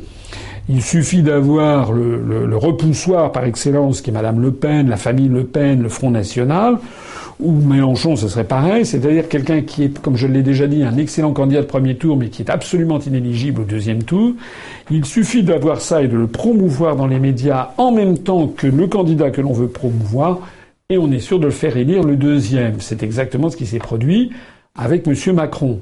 En fait, s'il y avait eu un système où on avait demandé aux Français quel est le candidat que vous préférez et celui, que vous détestez le plus, vous les classez de 1 à 11, et qu'en fait, on aurait retenu, euh, on aurait retenu, je sais pas, les deux, les, deux ou, celui qui ayant le, le, moins de points, euh, puisque on aurait mis un à celui qu'on souhaitait le plus et, et 11 à celui qu'on ne voulait absolument pas, ou l'inverse, on pourrait 11 à celui qu'on souhaitait avoir le plus possible et, un euh, pour celui qu'on ne voulait pas du tout avoir, à celui qui aurait eu le plus de points pourrait être élu et ça donnerait des résultats très très différents parce qu'on s'aperçoit que ça, ce système favoriserait les candidats de consensus euh, ou les candidats qui ne, comment dirais-je, qui ne, euh, qui ne, qui ne sont pas rejetés par une partie massive de l'électorat. Voilà. Euh, je pense que ça peut être une, voie d'étude. De, de, bon, à voir. Ça fait partie en effet de ce genre de dossier dont on va s'emparer dans les semestres qui viennent et qu'on pourra d'ailleurs, pourquoi pas, soumettre à nos adhérents pour qu'ils disent ce qu'ils en pensent. On pourra éventuellement faire un référendum interne sur certaines propositions pour dire est-ce qu'ils souhaitent qu'on maintienne un système, euh, le système dans notre programme, le système uninominal majoritaire à deux tours, ou bien est-ce qu'ils souhaitent un autre, un autre programme? Pareil, d'ailleurs, on, en a parlé, je parlais ici de la présidentielle parce que c'était la question, mais il faut également réfléchir euh, au système de législatif, parce qu'on a également la même chose, une uninominale majoritaire à deux tours, ça veut dire que euh, au train où vont les choses, la France en marge de M. Macron risque d'avoir une majorité absolue à l'Assemblée nationale, du moins si l'on en croit les sondages qui essaient de promouvoir, bien entendu, encore et toujours M. Macron, alors qu'il n'aurait que 34 ou 35% des suffrages, ce qui est beaucoup, mais c'est pas la majorité. Donc il faudrait trouver. Alors je connais, tout le monde connaît les inconvénients énormes du, système proportionnel intégral, parce que ça veut dire qu'à ce moment-là il n'y a plus de majorité, c'est une fragmentation considérable, et ça donne libre cours à toutes les combinations et politiques, ce qui fait que c'est en fait, en apparence c'est démocratique, mais en réalité ça ne l'est pas, parce que en fait les majorités, les gouvernements se font et se défont dans le dos des Français euh, de façon avec des magouilles politiques. Donc le système actuel a le mérite de dégager des majorités franches et de permettre un mode de gouvernement. Il a l'inconvénient que des fractions entières de l'opinion publique ne peuvent même pas avoir un député. Le Front National, quoi qu'on en pense, c'est pas tout à fait normal, c'est même pas normal du tout que le Front National, euh, pendant des décennies, n'ait jamais eu de, pas de, député, sauf pendant la période 86-88, où François Mitterrand avait créé la, proportionnelle. Je pense que sur ces questions, il faudrait trouver un système comme le système actuel, euh, mais un système avec une dose de proportionnel, c'est-à-dire avec un système proportionnel avec une prime euh, au parti arrivé en tête, une prime majoritaire, ce qui lui permet d'avoir euh, les, moyens de gouverner, mais qu'il y ait quand même que ce soit un système proportionnel qui permette, par exemple, à un parti d'avoir des députés. En un mot, nous avons fait près de 1% des suffrages à la présidentielle. J'espère que l'on va poursuivre notre ascension. J'aimerais que l'on dépasse les 1, peut-être pourquoi pas les 1,5, pourquoi pas les 2. Tout ça, ça dépend de vous. Il suffit de se mobiliser. Mais même si on s'en tient au seul résultat de la présidentielle, il y a 577 euh, députés en France. On a réalisé 0,92%. L'application de 0,92 à 577 fait qu'on devrait avoir 5 députés. Voilà. Et on risque malheureusement, même si on augmente encore substantiellement nos voix, on risque de ne pas avoir du tout. Donc c'est vrai qu'il y a ici matière à réflexion. On va le faire au cours des mois et des années qui viennent. La question suivante est signée Jeannot Clément. Pensez-vous, comme l'économiste Jacques Sapir, qu'il existe trois formes de souverainisme? Le souverainisme social, le souverainisme politique et le souverainisme identitaire. Euh, écoutez, euh, euh, je n'ai pas exceptionnellement envie de, gloser sur, sur la prose de M. Sapir. Parce que M. Sapir sait très bien qui je suis. Nous avons, à sa demande, déjeuné ensemble il y a plusieurs années. sauf qu'à chaque fois qu'il est question de, des questions politiques, M. Sapir accommode à l'infini, lorsqu'il est question de moi, fait comme s'il ne me connaissait pas. C'est un vrai problème que nous avons. C'est pas le seul d'ailleurs. C'est pas le seul euh, intellectuel entre guillemets à se comporter de cette façon. Bon. Euh, moi, je regrette tout simplement. Par exemple, j'ai vu M. Sapir qui tirait les leçons de la présidentielle, ou qui parlait des gens qui étaient hors système. Il y avait Mme Le Pen, M. Dupont-Aignan et M. Mélenchon. Point. C'est-à-dire que nous, nous n'existons pas. Voilà. Donc moi, j'aimerais savoir pour qu'est-ce que j'ai donc fait à M. Sapir? Pour qu'il considère que le mouvement politique en plus forte croissance de France, en nombre d'adhérents, le parti politique qui présente le plus de candidats à l'élection, euh, aux élections législatives, pourquoi il n'en parle jamais? Voilà. Pour le reste, ben son truc, oui, ça c'est pas des choses. C'est vrai qu'il y a un souverainisme. Il y a, des gens qui sont en gros, euh, d'abord, je n'aime pas le mot souverainisme. Hein, je l'ai toujours dit, je le redis. C'est un mot qui me paraît un mot euh, valise, un, mot désagréable, un mot qui est ambigu. voilà, je n'aime pas ce mot parce qu'en français, dans la langue française, tout ce qui se termine en isme ou en iste, en général, c'est pas, c'est un peu péjoratif ça donne l'impression d'une idéologie ou d'une camarilla ou d'une petite mafia. Hein. Le sarkozysme, le hollandisme, etc. Euh, donc c'est euh, lorsqu'on rajoute isme, c'est souvent dépréciatif. Par exemple, le droit de l'homisme, ça veut dire l'idéologie des droits de l'homme. Euh, donc le, piétisme, c'est la, la, version exagérée de la piété. tout ce genre de tout ce genre de, de, de c'est quelque chose qui, qui était pas bon. Donc souverainisme, À mes yeux, ça résonne pas bien. C'est comme si on disait d'un parti politique qui milite pour la liberté qu'il était libertiste. Ça le fait pas. Voilà. Euh, donc euh, la liberté, la souveraineté, euh, ce sont des, des, des éléments, des, des, attributs, enfin intangibles. C'est un droit inaliénable la souveraineté. Donc on ne devrait pas pouvoir parler de souverainisme parce que ça relativise un absolu. Donc nous, en tout cas, nous ne nous qualifions pas de souverainistes, nous nous qualifions de mouvement de libération nationale. Est-ce que vous imaginez qu'on ait dit de Charles de Gaulle en 40 qu'il était souverainiste? Non. Est-ce que vous imaginez qu'on eût dit de, Ho Chi Minh au Vietnam qu'il était souverainiste ou de Gandhi? Non, c'était des mouvements de libération nationale contre des entreprises coloniales. La France, elle en est là. Nous sommes actuellement un pays qui vit dans une situation de nature coloniale. C'est pas moi qui le dis, c'est pas une exagération de ma part. De Gaulle le disait lui-même euh, à, Alain Perfit en 64, c'est rapporté dans le livre C'était de Gaulle en disant que les, les pays d'Europe étaient devenus des colonies, des colonies des États-Unis d'Amérique sans s'en rendre compte. Donc moi, le, souvenir, je n'aime pas. Alors ce qui est vrai, dans, je suppose que dans la typologie qu'a dressée Jacques Sapir, il fait ressortir le fait qu'il y a des gens, je le vois bien dans l'électorat, il y a des gens qui sont d'abord et avant tout fixés sur des questions de un certain nombre de valeurs traditionnelles et conservatrices. Euh, par exemple des valeurs religieuses.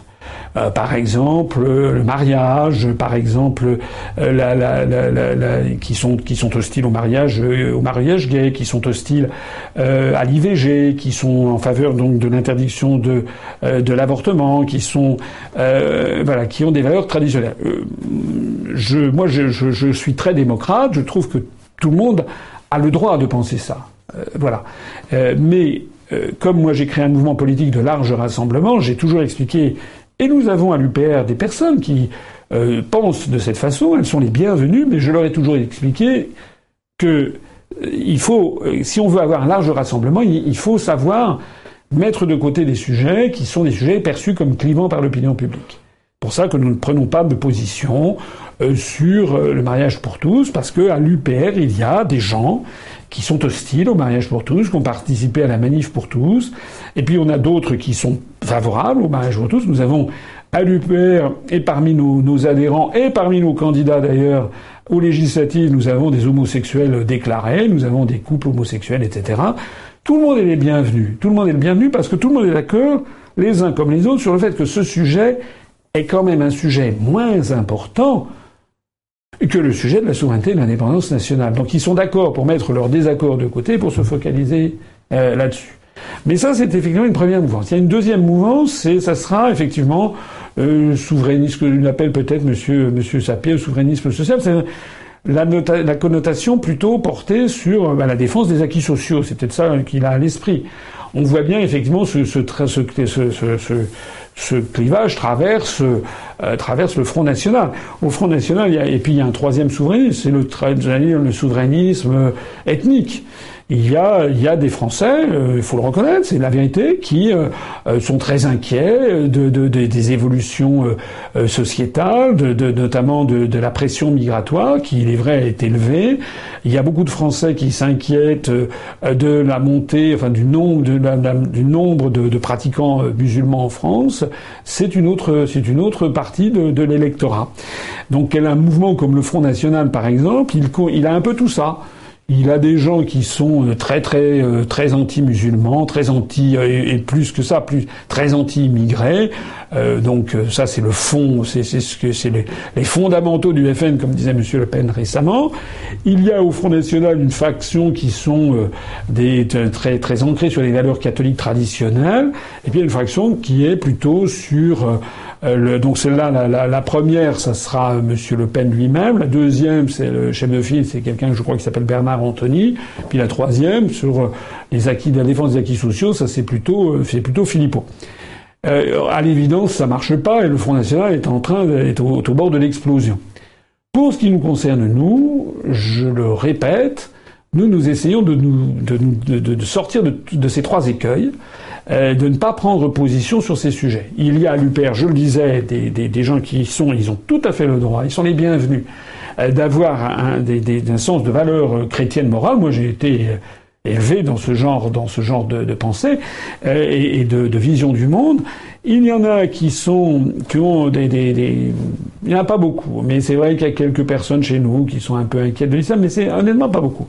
On a plutôt la réputation inverse, nous, d'être, d'avoir mis de côté ce sujet. Je reçois régulièrement des critiques de, de gens du FN qui disent oui, vous ne parlez pas de l'immigration, etc. J'ai toujours dit pourquoi nous ne parlions pas de l'immigration, parce que ça ne sert à rien. Parce que les questions migratoires sont fixées par les articles dans les traités européens depuis le traité d'Amsterdam. L'article 67, 78, 79 du traité sur le fonctionnement de l'Union européenne. Et donc j'ai toujours dit que les questions migratoires seront réglées par les Français une fois qu'on sera sorti de l'Union européenne. Mais prétendre, comme le faisait Madame Le Pen, qu'on allait, je sais pas quoi faire avec les immigrés, c'était d'ailleurs pas très clair ce qu'elle proposait, tout en restant dans l'Union européenne, c'était se moquer du monde parce qu'elle n'en aurait pas eu le droit. Et puis, il y a les questions sociales qui, effectivement, dont, dont on est plus proche. Mais Là aussi, nous sommes critiqués cette fois-ci par l'extrême gauche, des gens qui voudraient, qui auraient voulu que le, l'UPR prenne des positions euh, marxistes-léninistes, euh, de, de, de, comment dirais-je, de nationalisation de toutes les industries, etc. Il y a ce reproche qui m'est fait aussi. Alors ça, ça vient de l'autre côté de l'échiquier.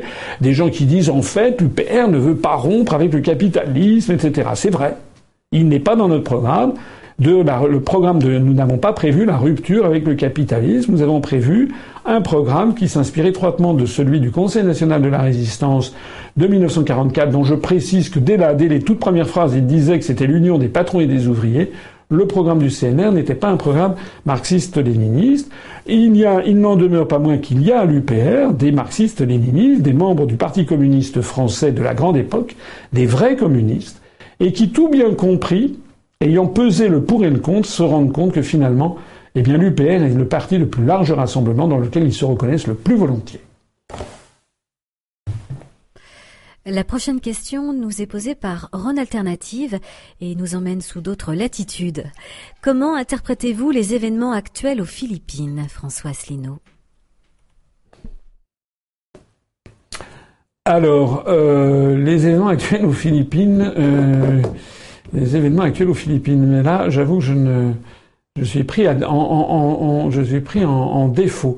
Ce que je sais des Philippines actuellement, c'est que le président euh, philippin, M. Duterte, est un, est un président euh, haut en couleur, c'est le moins qu'on puisse dire, euh, qui avait traité, qui avait traité d'une façon ignominieuse le président Obama, qui s'est rapproché de la République populaire de Chine, euh, ce qui est une grande euh, nouveauté, puisque les Philippines, je rappelle, les Philippines euh, ont été colonisées par l'Espagne du temps de, Philippe II, du fils de Charles Quint, donc au, XVIe siècle. Elles tirent d'ailleurs leur nom, les Philippines, du nom justement du monarque de, Philippe II d'Espagne. Et puis en 1898, les Philippines ont été cédées par l'Espagne aux États-Unis d'Amérique. Et donc c'est devenu une espèce de protectorat américain de 1898 jusqu'après la Seconde Guerre mondiale, les, les, Philippines. Depuis lors, les Philippines, qui sont le plus grand pays catholique euh, chrétien d'Extrême-Orient, avec beaucoup de sang espagnol qui s'est mélangé avec euh, le sang des, des, des, indigènes de, de, jadis, ça a donné un type, un type euh, physique. Les, les, femmes, notamment, mais les hommes aussi, philippins, ont un physique un petit peu différent de, de, de, des peuples d'Asie du Sud-Est. Et puis le long passage américain, et ensuite la présence militaire américaine a fait que les Philippines sont dans l'orbite euh, américaine depuis la fin de la Seconde Guerre mondiale. Alors Monsieur Duterte, qui est un président haut en couleur, qui a appelé au meurtre de tous les trafiquants de drogue, enfin, etc., qui s'est mis à dos une partie du monde occidental, a, est allé plus loin encore il n'y a pas très longtemps, donc en, en, se, en critiquant vertement le président des États-Unis, euh, le précédent, euh, Obama, et également en se rapprochant de, de, de, de la Chine. Alors je ne sais pas si c'est à, ces événements que, que fait allusion l'internaute ou si ce sont des événements plus récents. Parmi les événements plus récents que j'ai à l'esprit, il y a les, problèmes qui se posent en ce moment euh, avec euh, avec le euh, l'attribution, enfin les réclamations de, enfin euh, les revendications, pour dire en bon français, les revendications territoriales de la République populaire de Chine dans toute la mer de Chine méridionale qui longe notamment les Philippines avec des îlots que Pékin prétend être sous sa domination. Comme, tout le monde le comprend, il y a derrière, y a la clé euh, le problème des zones économiques exclusives et éventuellement l'appropriation d'hydrocarbures dans cette zone, c'est exceptionnellement dangereux parce que c'est par cette mer de Chine méridionale, après Singapour, que remontent tous les supertankers qui vont alimenter la Chine, qui vont alimenter la Corée, le Japon. Et donc, les, puissances qui sont autour de la mer de Chine sont assez inquiètes. Et les États-Unis ont fait, il y a encore quelques jours, défiler un, croiseur à quelques, euh, à quelques miles d'un îlot revendiqué par les Chinois ce qui a appelé une protestation de, Pékin. Mais je ne sais pas si c'est ça que, l'internaute a à l'esprit. Il y a peut-être encore des événements euh, qui m'ont échappé euh, au, au cours des tout derniers jours. Je ne sais pas. Retour en France avec Mathias Serna qui se demande s'il ne faudrait pas prendre des décisions plus radicales que de simples référendums sur la sortie du nucléaire et qui, selon lui, devrait être une suite logique. Euh, moi, comme je l'ai dit, ça revient à ce que je disais tout à l'heure. Euh, le programme de l'UPR, on essaye de rassembler les Français de bonne volonté dans un mouvement provisoire qui n'a pas vocation à durer des centaines d'années, un mouvement pour récupérer la souveraineté nationale. Pour essayer de rassembler tout le monde, les sujets clivants, je parlais de l'immigration il y a quelques instants, il y en a un autre sur la dette publique, il y en a un troisième sur le mode énergétique, en particulier l'énergie nucléaire. Ce sont des sujets, ce sont trois sujets très importants, très graves, et où il est difficile d'avoir des idées du type il n'y a qu'à faucon. Parce que souvent, les gens qui disent il n'y a qu'à faire ci, il faut qu'on fasse ça, en réalité, ne se sont pas penchés en conscience longuement sur les dossiers. Dès qu'on commence à regarder les dossiers en profondeur, ça veut dire que c'est un peu compliqué. Donc c'est le cas euh, pour les questions énergétiques, c'est le cas pour l'énergie nucléaire. Voilà. Moi, c'est un dossier que je ne connais pas extrêmement bien, mais c'est un dossier sur lequel j'ai quand même euh, un certain nombre de lueurs. J'ai quand même euh, réexaminé ça depuis un certain nombre d'années.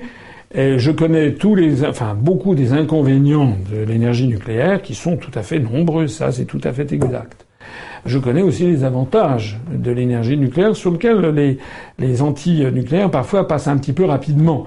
Euh, bah, notamment, actuellement, personne, et Nicolas Hulot va en faire la démonstration, personne, honnêtement, objectivement, n'est capable aujourd'hui de dire on ferme toutes les centrales nucléaires françaises.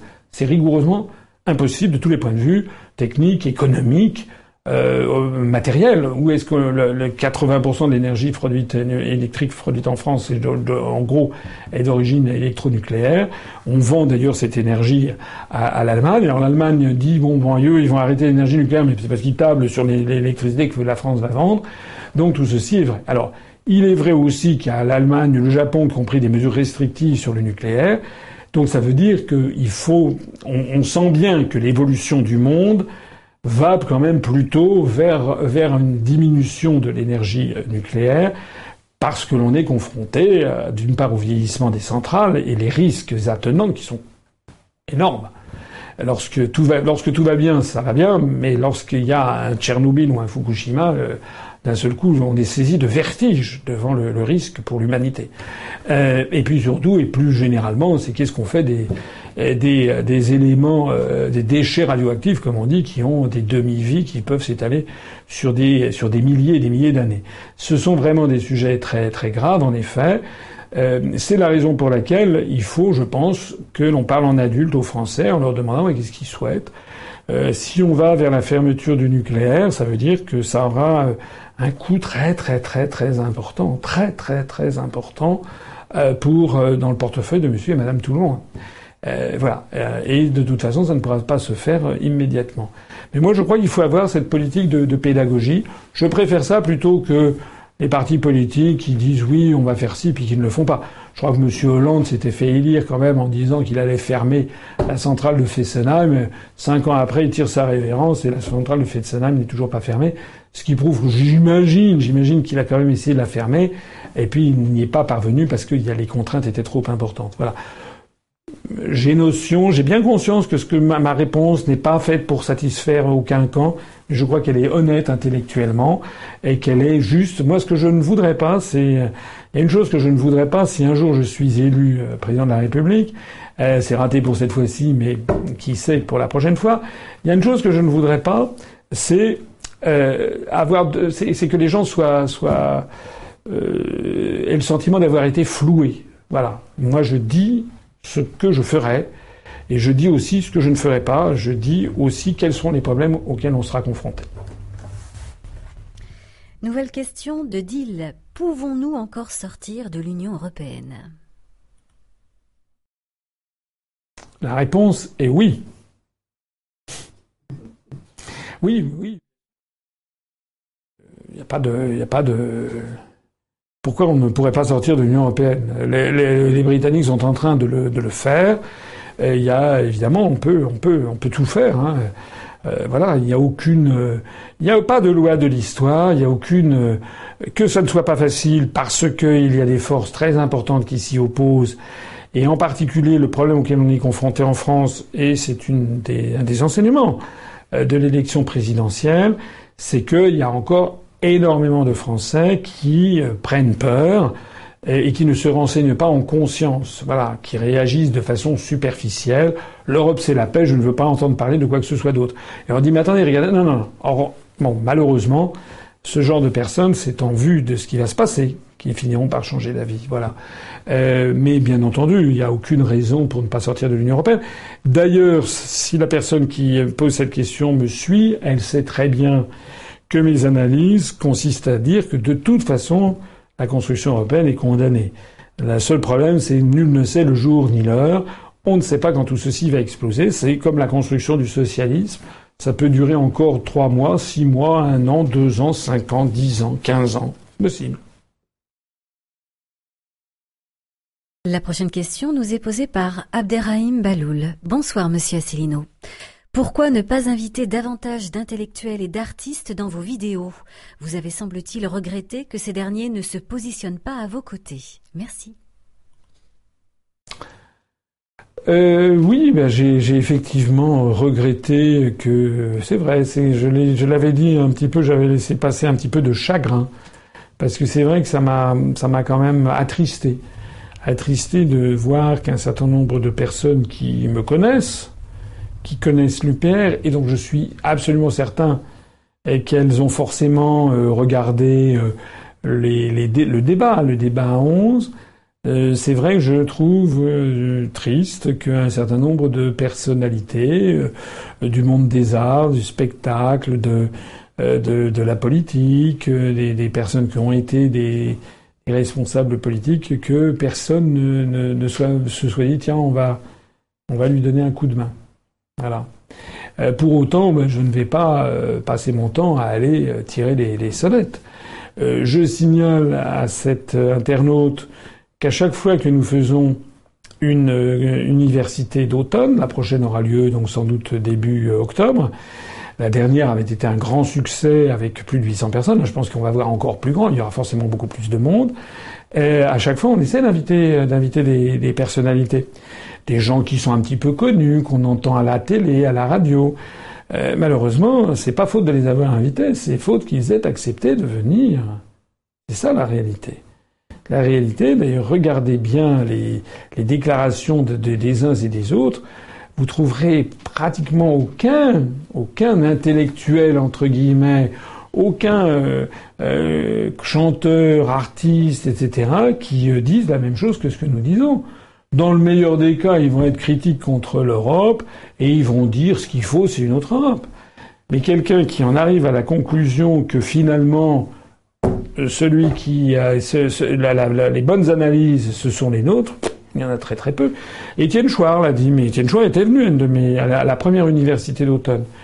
Donc Étienne Chouard, oui, Étienne Chouard l'a dit, il y en a pas, pas beaucoup. Mais s'il y en a qui m'écoutent là et qui ont envie de venir s'exprimer, s'il y a des personnalités un petit peu connues et qui ont envie de s'exprimer et de venir débattre lors d'un direct, elles sont les très bienvenues. il leur suffit d'écrire à Contact UPN, ils vont sur le site et puis ils disent voilà, je suis, euh, je suis, je ne sais pas moi, je suis Brad Pitt, je suis I am Brad Pitt, I'm Madonna, I'd like to have a chat with Mr. Asselineau, puis on les invitera. Question de Power 19. Bonsoir, monsieur Asselineau. Si de grands mouvements sociaux ont lieu dans les prochains mois, notamment à propos de la future réforme du travail par ordonnance, appellerez-vous l'UPR à se mobiliser Merci. Oui, très certainement. Ça fait d'ailleurs partie des, des, actions euh, sur lesquelles je voudrais, dans les mois qui viennent, euh, que l'on développe. Parce que là, là, là, on a une critique que l'on peut nous faire, qu'on me fait d'ailleurs, que j'accueille assez volontairement. Je suis toujours très scrupuleux. Je pense que ça, c'est une critique justifiée. On n'est pas assez présent euh, sur, euh, sur le terrain des luttes sociales, comme, comme on dirait. Euh, ça n'est pas tout à fait faute d'ailleurs d'avoir demandé là aussi. Moi j'avais voulu aller euh, il y a quelques il y a, il y a, quoi il y a un an un an et demi j'avais voulu aller à Agondange à je sais pas quoi. On m'avait fait comprendre que tel ou tel syndicat très proche de, du front de gauche et de M. Mélenchon ne voulait pas que je vienne. Parce qu'il y a ça aussi.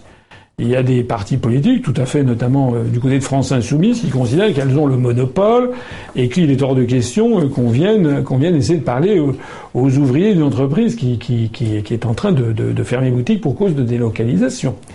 Voilà, j'aurais bien aimé aller dans la Creuse, là, chez les ouvriers de chez GMS. Euh, bon, il se trouve que je n'avais pas le, le, les disponibilités en, en temps, mais si j'ai bien compris, c'était assez difficile à organiser. Mais je pense qu'il faut qu'on soit davantage présent. Euh, donc on le fera, pas seulement moi d'ailleurs, mais justement tous les candidats qui ont été candidats aux législatives peuvent être présents là, mais aussi dans des associations, peuvent participer à des AMAP par exemple pour tout ce qui concerne l'agriculture biologique, etc. peuvent participer. Il n'est pas interdit quand on est membre de l'UPR de participer à des syndicats ou à des associations, etc., euh, à condition que ça ne soit pas contraire aux objectifs du, du mouvement et à condition qu'il y ait bien euh, que, que, les gens restent fidèles à la charte de, de, de, de l'UPR. Voilà. Euh, donc, euh, mais si par exemple il y a des grandes manifestations à Paris, on appellera très probablement aussi à manifester. Une des raisons aussi pour lesquelles on ne on l'avait pas fait auparavant, c'est que l'UPR était un petit, était un petit mouvement. Euh, on ne participe pas, on fait pas une manifestation si on, si on est 10 à manifester. En revanche, si on commence à avoir une capacité de mobilisation qui est plusieurs centaines de personnes, voire euh, plusieurs milliers de personnes qui participent à une grande manifestation, eh bien, euh, on verra ça avec le Bureau national, mais probablement on y participera, à condition que tout le monde soit d'accord, que les ne soit pas pestiféré parce que tel ou tel parti politique considérait que c'est sa chasse gardée. Le direct avec François Asselineau continue avec cette question de Aménolude. Que pensez-vous de la privatisation des plages de la Baule par Veolia? Ah, J'en pense le plus grand mal. C'est un scandale. C'est un scandale absolu. Euh, ça me met, c'est vraiment le genre d'information qui me met en grande colère. Euh, c'est un des charmes de la France, mais vraiment un des grands charmes de la France. Et ça, il faut en rendre vraiment hommage aux générations qui nous ont précédés. Euh, au cours des 30 à 40 années précédentes, c'est euh, d'avoir euh, imposé la loi littorale qui fait qu'en France, il est interdit d'avoir une plage privée. C'est interdit. C'est-à-dire qu'il y a le, chemin, les, les, dix pas du roi, ou je sais plus comment ça s'appelle. donc, les plages ne peuvent pas faire l'objet d'une appropriation privée. Il y a eu un scandale dans, du côté de la, la Côte d'Azur parce qu'on a fait une entorse à ça pour le roi d'Arabie Saoudite qui euh, a un palais, je ne sais pas, du côté de, Cannes ou je ne sais pas quoi, et que sur une partie de la corniche voulait avoir son truc. Ça avait fait un scandale il y a quelques années. Mais normalement, les plages ne peuvent pas être privatisées. Et la loi littorale va bien au-delà puisqu'elle classe en zone non constructible des pans entiers du littoral vraiment, Dieu soit loué. Merci à nos, merci à nos, à nos aïeux qui ont fait ça. C'est ça qui fait qu'en France, il y a encore de la beauté. Allez vous promener euh, à Pointe du Raz au Finistère, par exemple, ou allez faire, faire le, tour d'un certain nombre de, de, côtes sauvages en Bretagne, en Normandie, là, euh, dans le haut de, de la presqu'île du, du Cotentin, euh, en Corse, en Corse. Euh, il y a encore des endroits euh, en, France euh, où le littoral est extrêmement préservé comparé au désastre que l'on constate ailleurs. Bon, je ne je, vais pas donner. Enfin, si, je peux. Par exemple, il y a un pays qui, est un beau pays, mais c'est un désastre. C'est la, Turquie. Le littoral turc ou le littoral espagnol sur la, Méditerranée ont été bétonnés par des quantités de construction. voilà, c'est un ravage. Il y a une forte pression foncière sur la, pourtour méditerranéen en France. Il y a beaucoup d'entorses qui ont même été faites avec des constructions parfois illégales. Les préfets essaient de faire respecter la légalité, mais le problème c'est que les permis de construire, depuis la décentralisation, ne dépendent plus de l'État. Heureusement quand même qu'il y a la loi littorale qui continue de, s'appliquer et qui préserve les plus beaux, les plus beaux endroits.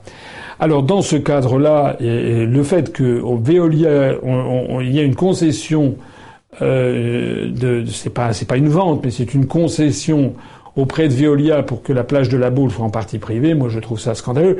Ça me rappelle exactement ce que l'on constate en Italie. Voilà. Moi, j'ai, l'Italie est un pays que j'aime énormément. C'est à mon avis un des plus beaux pays du monde.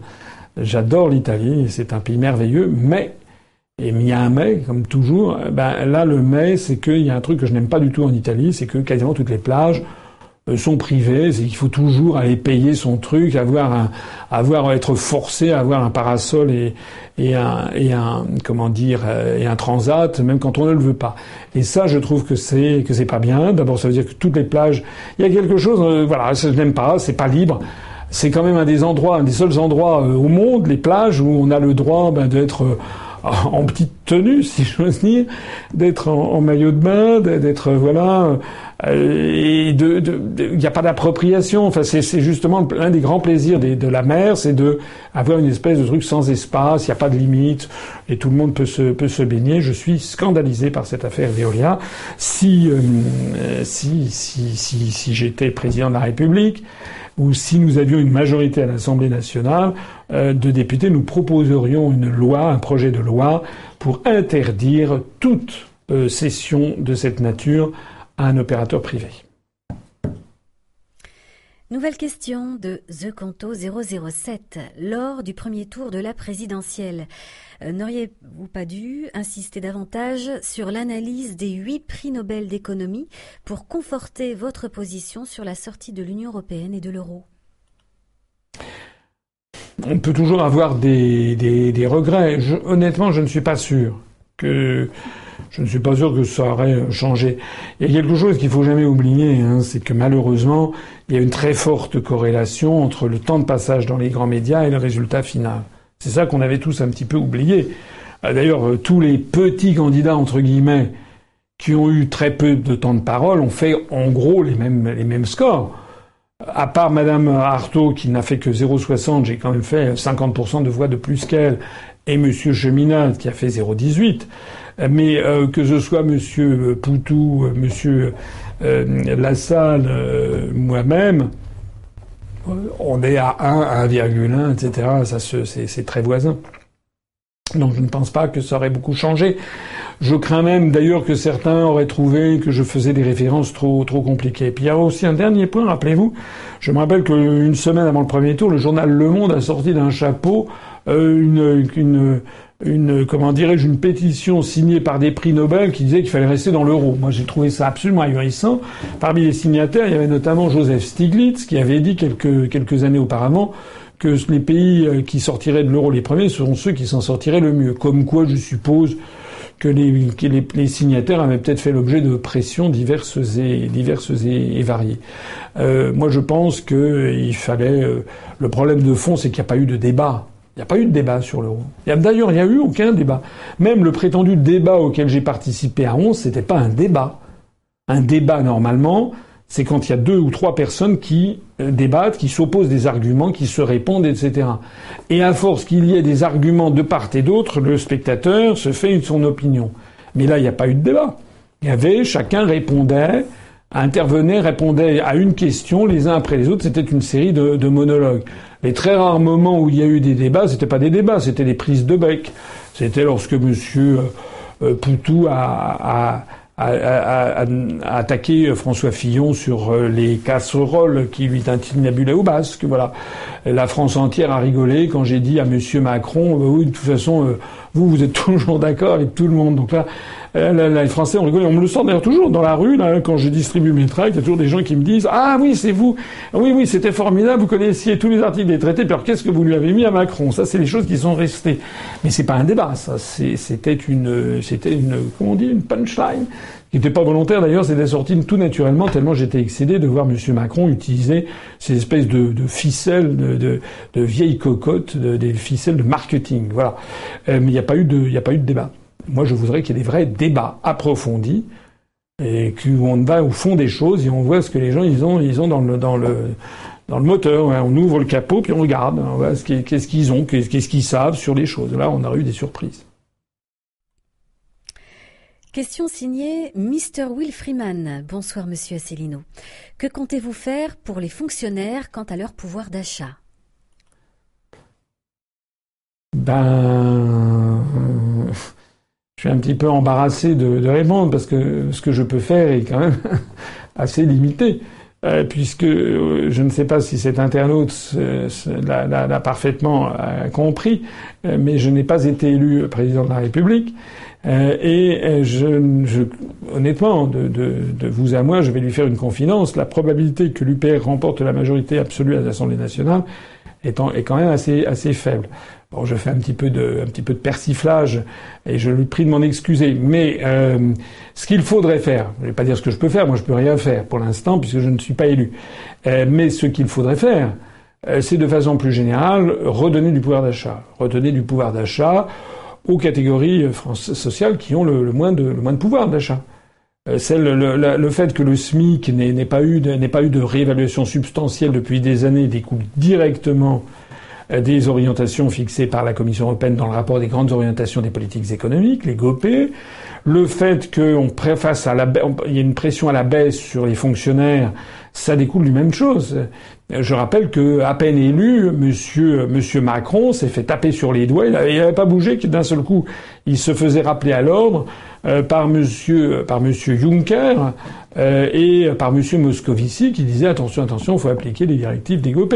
Voilà. Donc euh, malheureusement, je crains pour les fonctionnaires, dont je fais d'ailleurs partie. Enfin, rassurez-vous, je, je, ne gagne plus rien du tout puisque je suis en, en disponibilité pour convenance personnelle. Ça, je, je rigole, mais c'est un petit peu un, un sourire, un sourire un peu pathétique parce que ça n'est pas ma situation n'est pas si n'est pas si rose que cela. Euh, mais pour les personnes qui, les fonctionnaires qui, qui, qui gagnent leur salaire, malheureusement, euh, les vaches maigres vont continuer. Pas seulement les vaches maigres d'ailleurs, mais également euh, la, la diminution des effectifs qui est en train de mettre en cause la viabilité de services entiers. Je pense par exemple à des préfectures. Dans certaines préfectures, on charge, la, on charge le baudet de plus en plus. Hein, par exemple, sur les questions migratoires, tous les gouvernements disent oui, il faut vérifier si, voilà cette procédure-là, il faut forcer si, le service des étrangers doit demander tel, tel, tel et tel truc. Et donc voilà, en matière de sécurité, il faut faire ci, il faut faire ci, faire ça. Et ben, donc les fonctionnaires qui sont dans les préfectures, les services déconcentrés de l'État, euh, je sais pas moi, les euh, ou les services des, ministères des Finances, euh, dans les perceptions des inspecteurs des finances publiques, etc., ou bien les polices, gendarmeries reçoivent toujours plus de directives. Et en réalité, le nombre de fonctionnaires tend à diminuer. Il y a quand même des directives générales, on ne remplace pas un emploi sur deux. Donc non seulement le, pouvoir d'achat des, fonctionnaires est en jachère et a tendance à décroître, mais en plus de ça, on leur demande de plus en plus d'activité. Donc euh, malheureusement, malheureusement, d'après ce que donnent les sondages, il semble qu'un certain nombre d'entre eux aient voté Macron. Vera de Hoth a besoin d'être éclairée. Quelle est la différence entre haute trahison et complot contre la sûreté de l'État? Pourquoi a-t-on besoin des deux? Merci. Des questions de plus en plus pointues que l'on pose.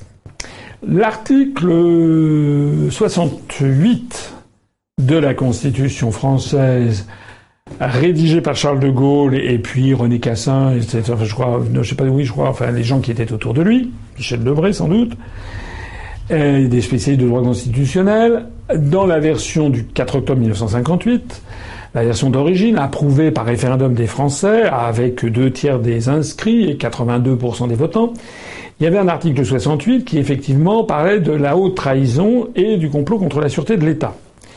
Euh, et comme la personne me pose la question, c'est qu'elle a dû voir ma conférence qui s'appelle notamment et que j'invite tout le monde à aller regarder parce qu'elle est, est, je crois qu'elle est pas mal faite. Où est passée la République française?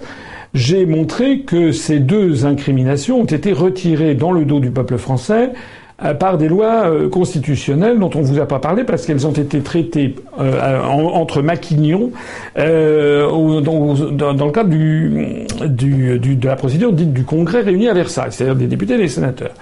Donc la notion de, enfin le crime de complot contre la sûreté de l'État a été retiré de la Constitution par une loi constitutionnelle de mémoire qui est de juillet 1993 et le crime de haute trahison du président de la République a été retiré par une loi constitutionnelle qui, de mémoire, est de mars, je crois, février ou mars 2000, 2007. Euh, Toujours par la procédure du Congrès, sans qu'on demande aux Français s'ils étaient d'accord. Moi, dans mon programme, j'ai proposé de rétablir les deux. La différence, c'est que la haute trahison correspondait à une incrimination du chef de l'État, spécifique le chef de l'État pouvait être poursuivi pour crime de haute trahison, c'est-à-dire en fait une intelligence, comme on dit, c'est-à-dire complicité dans le terme juridique, avec une puissance étrangère. Moi, j'ai proposé dans le programme de rétablir dans la Constitution le crime de haute trahison, mais de l'étendre, de l'étendre pas seulement au président de la République, mais aux membres du gouvernement. Et à mon avis, on pourrait l'étendre également d'ailleurs aux députés et avec comme, euh, comme incrimination euh, intelligence, enfin complicité avec une puissance étrangère, mais aussi avec des puissances euh, privées, étrangères ou nationales d'ailleurs, mais avec des puissances privées, parce qu'actuellement on est en plein dedans. Actuellement, nos, dirigeants ne font plus la politique souhaitée par le peuple français, ils font la politique qui leur est dictée par une oligarchie d'entreprises bancaires et industrielles. Donc euh, moi, je ne veux, on n'est plus en démocratie, on est en Goldman Sachsocratie ou en euh, JP Morganocratie ou en euh, Monsantocratie, en BASFocratie, etc., etc., en Medefocratie, tout ce que l'on tout ce que l'on veut. Euh, donc ça, c'est la haute trahison. C'est quand il y a eu vraiment une trahison des intérêts au profit d'intérêts étrangers.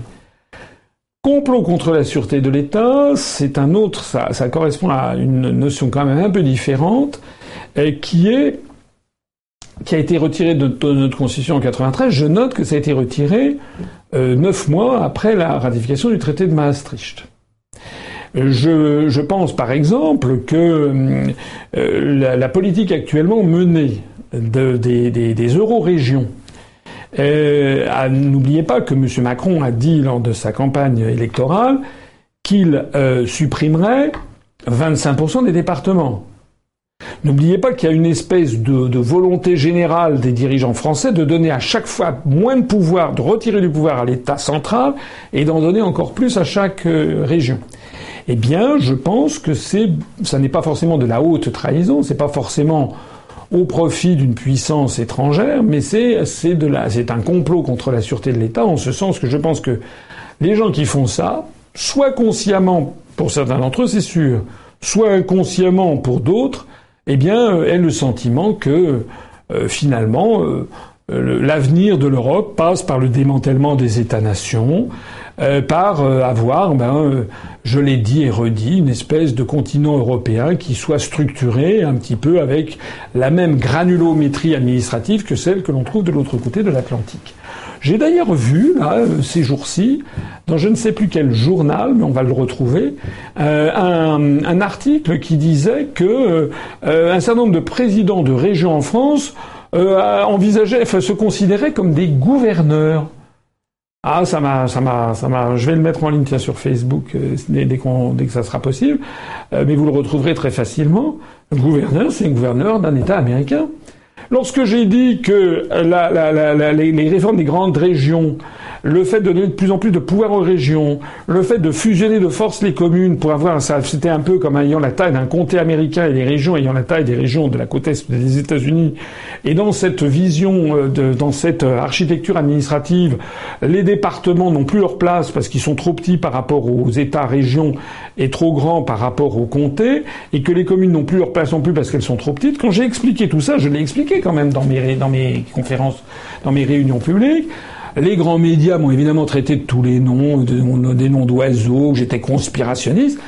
Mais j'ai raison. Et le fait que les, maintenant on voit arriver dans les journaux que les présidents de région se considèrent comme des gouverneurs, ça veut bien dire que j'avais raison, ça veut bien dire que dans euh, l'inconscient euh, collectif de nos dirigeants, il s'agit d'imiter toujours un peu plus, toujours un peu plus le, modèle américain, le modèle de la puissance coloniale qui est en train de nous asservir. Voilà, c'est ça qui, c'est. Et donc de ce point de vue-là, je pense qu'on peut davantage plus parler de complot contre la sûreté de l'État euh, que de haute trahison stricto sensu. Question d'actualité signée Thibaut Jobet. Que pensez-vous que pensez-vous des 2,5 milliards d'euros attribués par Guillaume Pépi pour changer TGV en Inouï? Alors euh, oui, j'ai vu que j'ai vu que le TGV euh, ça s'appelle euh, va s'appeler Inouï. bon, je ne suis pas sûr que ça ait coûté 2,5 milliards d'euros quand même. Euh, je, je, pense que, enfin, je ne sais pas, je ne vois pas très bien à quoi correspond ce, ce, ce, cette, ce chiffre. Euh, ça a dû coûter certainement un certain nombre de dizaines de milliers d'euros euh, pour changer les logos, refaire la robe des, euh, des, des trains, mais euh, pas 2,5 milliards d'euros. Donc je suppose que c'est un problème plus global de, de développement du, du réseau TGV et autres. Je pense que c'est de ça qu'il s'agit. En attendant, faut pas être toujours contre tout. Bon, ce que je note quand même de façon un petit peu désagréable, c'est que euh, de plus en plus, euh, on, va vers euh, vers une américanisation rampante, parce que derrière ce inouï, il y, a, y, a, le in qui est un mot d'anglais, c'est dedans. Il y a, je crois qu'ils ont ils ont fait un autre changement récemment, je, le nom m'échappe, mais il y a beaucoup d'acronymes comme ça où euh, c'est comme Air France qui a lancé auparavant, ça s'appelait Air Inter, mais maintenant la, filiale de court courrier d'Air France euh, s'appelle, je crois, Hop. Euh, donc ce sont des on a l'impression qu'à chaque fois, on a des, des, acronymes, des, des, on lance un nouveau produit, et comme par hasard, c'est toujours un truc qui fleure, qui sent, qui sent les États-Unis. Voilà. Pour le reste, j'ai pas grand-chose à dire. Ce qui, j'ai quand même quelque chose à dire. Moi, si, si enfin, vous savez que dans mon programme, j'y reviens. Il y a le refus de la privatisation de, de la SNCF, le refus du démantèlement. Euh, il faut maintenir les services publics, euh, les grands services publics à la française, en particulier la SNCF. Il faut pas que la SNCF devienne ce qu'elle est en train de devenir, c'est-à-dire un réseau de TGV. Parce que si on continue comme ça, dans, dans, dans 15 ans, il n'y aura plus que des TGV. Et puis tout le reste aura disparu. Or, il y a quand même, il y a, il y a déjà énormément de lignes secondaires qui ont été fermées, qui ont disparu. Euh, il reste encore des trains intercités ici ou là, mais euh, il faut, il faut quand même les maintenir. On peut d'ailleurs pas vouloir une chose et son contraire. On peut pas à la fois vouloir lutter contre les émissions de gaz à effet de serre, contre le recours euh, aux, automobiles systématiques. On essaye de favoriser les cars, le, covoiturage, etc. Et au même moment, on sait très bien que les transports en chemin de fer sont quand même beaucoup moins polluants que le, recours à, l'automobile. Et au même moment, on ferme les trucs. Il y a quelque chose qui cloche dans cette affaire. Dernière question posé par Kevin Boyce 85. Bonsoir Monsieur Asselineau. Y a-t-il des candidats UPR dans la première circonscription du Val d'Oise? Si oui, comment peut-on entrer en contact? Merci et bonnes élections à vous. Alors, il y a, euh, je vois qu'on est à 28 107, 107 adhérents. On a fait une quinzaine d'adhésions. C'est un petit peu, c'est nettement moins que, enfin c'est moitié moins que la dernière fois, donc j'espère qu'il va, tout le monde va se ressaisir, même s'il est vrai qu'on est dans une période de, de, pont. Euh, donc j'en profite pour le, pour le dire. Réponse à la question. Oui, il y a un candidat dans la première circonscription du Val d'Oise. Il y en a d'ailleurs dans toutes les circonscriptions du Val d'Oise. Il y en a d'ailleurs dans toutes les circonscriptions de France, à trois exceptions près que je redis Saint-Pierre et Miquelon, Wallis et Futuna et la première circonscription du Var, une des parties de Toulon, parce que notre candidate euh, est arrivée trop tard. C'est un problème tout à fait stupide et, matériel que nous regrettons tous, parce que c'est dommage. C'est un petit peu comme une verrue sur le, visage de la Joconde. On avait, on aurait réussi 100% s'il n'y avait pas eu ce, ce, ce, ce problème. Bon, pas 100%, à part Wallis et Futuna et Saint-Pierre-et-Miquelon, mais là on savait qu'on ne pouvait pas avoir parce qu'on a deux, trois, trois adhérents à, Saint-Pierre, deux à Wallis et Futuna, et on savait qu'on les avait contactés. Vraiment, ils ne voulaient pas être candidats pour des raisons qui leur appartenaient. Donc on savait que sur les 577 euh, circonscriptions, il y en avait deux qu'on ne pourrait pas avoir. Bon. Alors dans le Valois, on a des pour tout le monde. Je dis donc à l'internaute qui me pose cette question, comme je le dis d'ailleurs à tous les internautes, ils vont sur le site législative au pluriel L E G I S L A T I V E S .upr.fr. S'ils ont du mal à le trouver, euh, ils tapent législative UPR sur Google. S'ils ont du mal à le trouver, ils vont sur notre site upr.fr et ils cliquent sur le bandeau jaune tout à fait en haut de la page d'accueil où il y a un accès direct au site législatif. Ils vont, à ce moment-là déboucher sur notre site nouveau qui a été, j'en remercie euh, tous ceux qui ont, contribué à le, créer, à, à, ce qui fonctionne, notamment Patrick euh, Secarelli, euh, Sylvain Gargasson, également Fabien Sema qui a, beaucoup contribué à sa mise à jour. Donc tous nos, techniciens de l'équipe de campagne ont fait en sorte que ce site soit le meilleur possible. Vous trouverez toutes les circonscriptions euh, département par département classées par les régions traditionnelles. Et là, vous aurez les, circonscriptions. Donc, si vous habitez dans un endroit, vous regardez dans quelle circonscription vous êtes, vous allez ensuite, et là, vous trouverez le nom de votre candidat, le nom de son suppléant, la photo du candidat, et puis pour le candidat, vous aurez également son âge, sa profession, euh, voilà. Si vous souhaitez contacter, vous avez à côté une petite, une petite case sur laquelle vous cliquez, vous pourrez lui écrire directement. Voilà. Ce que vous pouvez faire aussi, si la personne, parce que les candidats en ce moment sont euh, sur les marchés, euh, ou faire du porte-à-porte, donc ils ne sont pas forcément derrière leur ordinateur à répondre immédiatement à vos questions. Ça serait d'ailleurs inquiétant qu'ils vous répondent à tout instant derrière, ça voudrait dire qu'ils ne sont pas sur le terrain. Donc si vous avez du mal à le joindre, vous pouvez également nous écrire à contact UPR, et on a une équipe qui pourra euh, rebasculer ça sur les candidats en question. Vous pouvez aussi, si vous êtes adhérent, vous connaissez forcément votre délégué régional ou votre délégué départemental de préférence et vous le contactez avec lui. Euh, vous le contactez pour dire je souhaite entrer en contact. Voilà. Euh, j'en profite de cette question pour lancer ici un très grand appel. Non seulement l'adhésion, j'insiste, adhérer, adhérer, et ça va pas vous manger d'adhérer, ça va pas vous faire, nous, c'est très important pour nous d'adhérer, mais je ne le cesserai de le dire. Mais je voudrais aussi lancer ici un appel vraiment solennel. Nous sommes aujourd'hui le 30 avril, le mardi 30 avril. Il nous reste, il nous reste, euh, mardi 30 mai, pardon. Il nous reste donc 31 mai, plus 1, 2, 3, 4, 5, 6, 7, 8, 9, 10, 11. Il nous reste donc environ une douzaine de jours, même pas, puisque les deux derniers jours, euh, en tout cas le dimanche, on ne peut pas faire campagne. Donc il nous reste une dizaine de jours avant le premier tour des, élections législatives. Alors je voudrais dire ici à tous celles et tous ceux qui me regardent, d'abord tous les candidats et suppléants, bien entendu, c'est le moment de donner un, donner un, comment dirais-je, de, donner le meilleur de vous-même. Hein, il faut éventuellement que vous demandiez à votre employeur une journée par-ci, une demi-journée par-là, notamment le matin, pour aller sur les marchés. C'est fondamental. Euh, il faut également que euh, donc vous essayez de faire du porte-à-porte. Donc les AD, nos, candidats et nos suppléants, je leur demande de se mobiliser parce qu'il n'y a, a plus que dix jours et c'est trop important. Je vous rappelle que chaque voix obtenue par l'UPR rapportera 1,42€ à notre mouvement par an pendant cinq ans. Donc chaque voix va compter et chaque voix nous permettra d'avoir l'espoir d'ouvrir un petit peu plus les médias. C'est fondamental.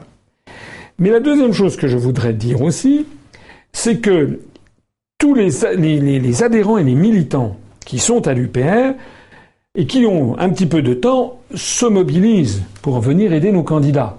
Il m'est arrivé, enfin il m'est revenu aux oreilles que dans des départements, je, je ne vais pas citer, mais euh, aussi bien en province que d'ailleurs en région parisienne, on a des candidats qui se sont retrouvés pour aller sur les marchés. Parfois, ils étaient seuls avec un militant euh, ou deux et parfois même, c'est arrivé que certains soient tout seuls. Bon, ça n'est pas bien. D'abord, c'est pas bien de distribuer des tracts tout seul. C'est jamais, euh, ça, ça, a un côté toujours un peu, euh, on est toujours mieux quand on est 3-4. Euh, Deuxièmement, quand on est 3-4, on va distribuer 3 fois 4, 3, 4 fois plus de, de, de, de, de tracts.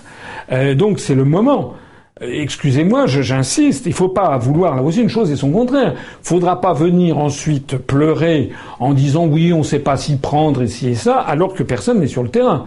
Bon, je sais que tous nos tous nos candidats sont à peu près sur le terrain et les suppléants. Mais je lance ici un appel. Moi, j'ai de la chance parce que comme je suis le président, j'ai beaucoup de, militants qui viennent me voir. Mais je, je, parfois, je leur dis allez dans les circonscriptions d'à côté. D'ailleurs, moi, je vais soutenir. Je suis allé soutenir des candidats dans le Val d'Oise, dans les Yvelines, dans d'autres circonscriptions de Seine-Saint-Denis, dans l'Essonne, dans le Val-de-Marne, dans l'Seine-et-Marne, etc. Donc, j'essaie de faire le maximum. Et je demande à tous les adhérents et militants de se mobiliser. Voilà, vous pouvez quand même, me semble-t-il, consacrer une, demi-journée pour aller aider à distribuer des tracts. Je rappelle à ce propos que les tracts, je ne conseille pas de les distribuer à la va-vite, je conseille de les donner à l'appui d'une conversation avec quelqu'un que vous rencontrez sur un marché, par exemple, ou dans la rue. Parce qu'il faut absolument entamer une conversation.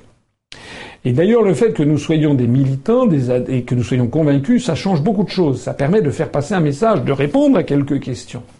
L'autre jour, j'étais sur le marché de, de sous bois et il y avait le candidat de En Marche qui était avec une dizaine de jeunes issus des cités, des quartiers, qui distribuaient des tracts. Ils avaient tous une espèce de blouson en plastique avec marqué En Marche.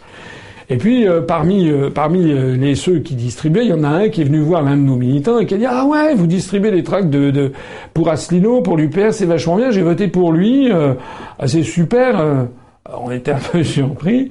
Et il dit est-ce que je pourrais travailler pour vous? Ah, travailler pour vous? Donc le militant s'est fait préciser mais en fait ils ont avoué qu'ils avaient un billet à la fin. Voilà. Comment ça se passe En Marche?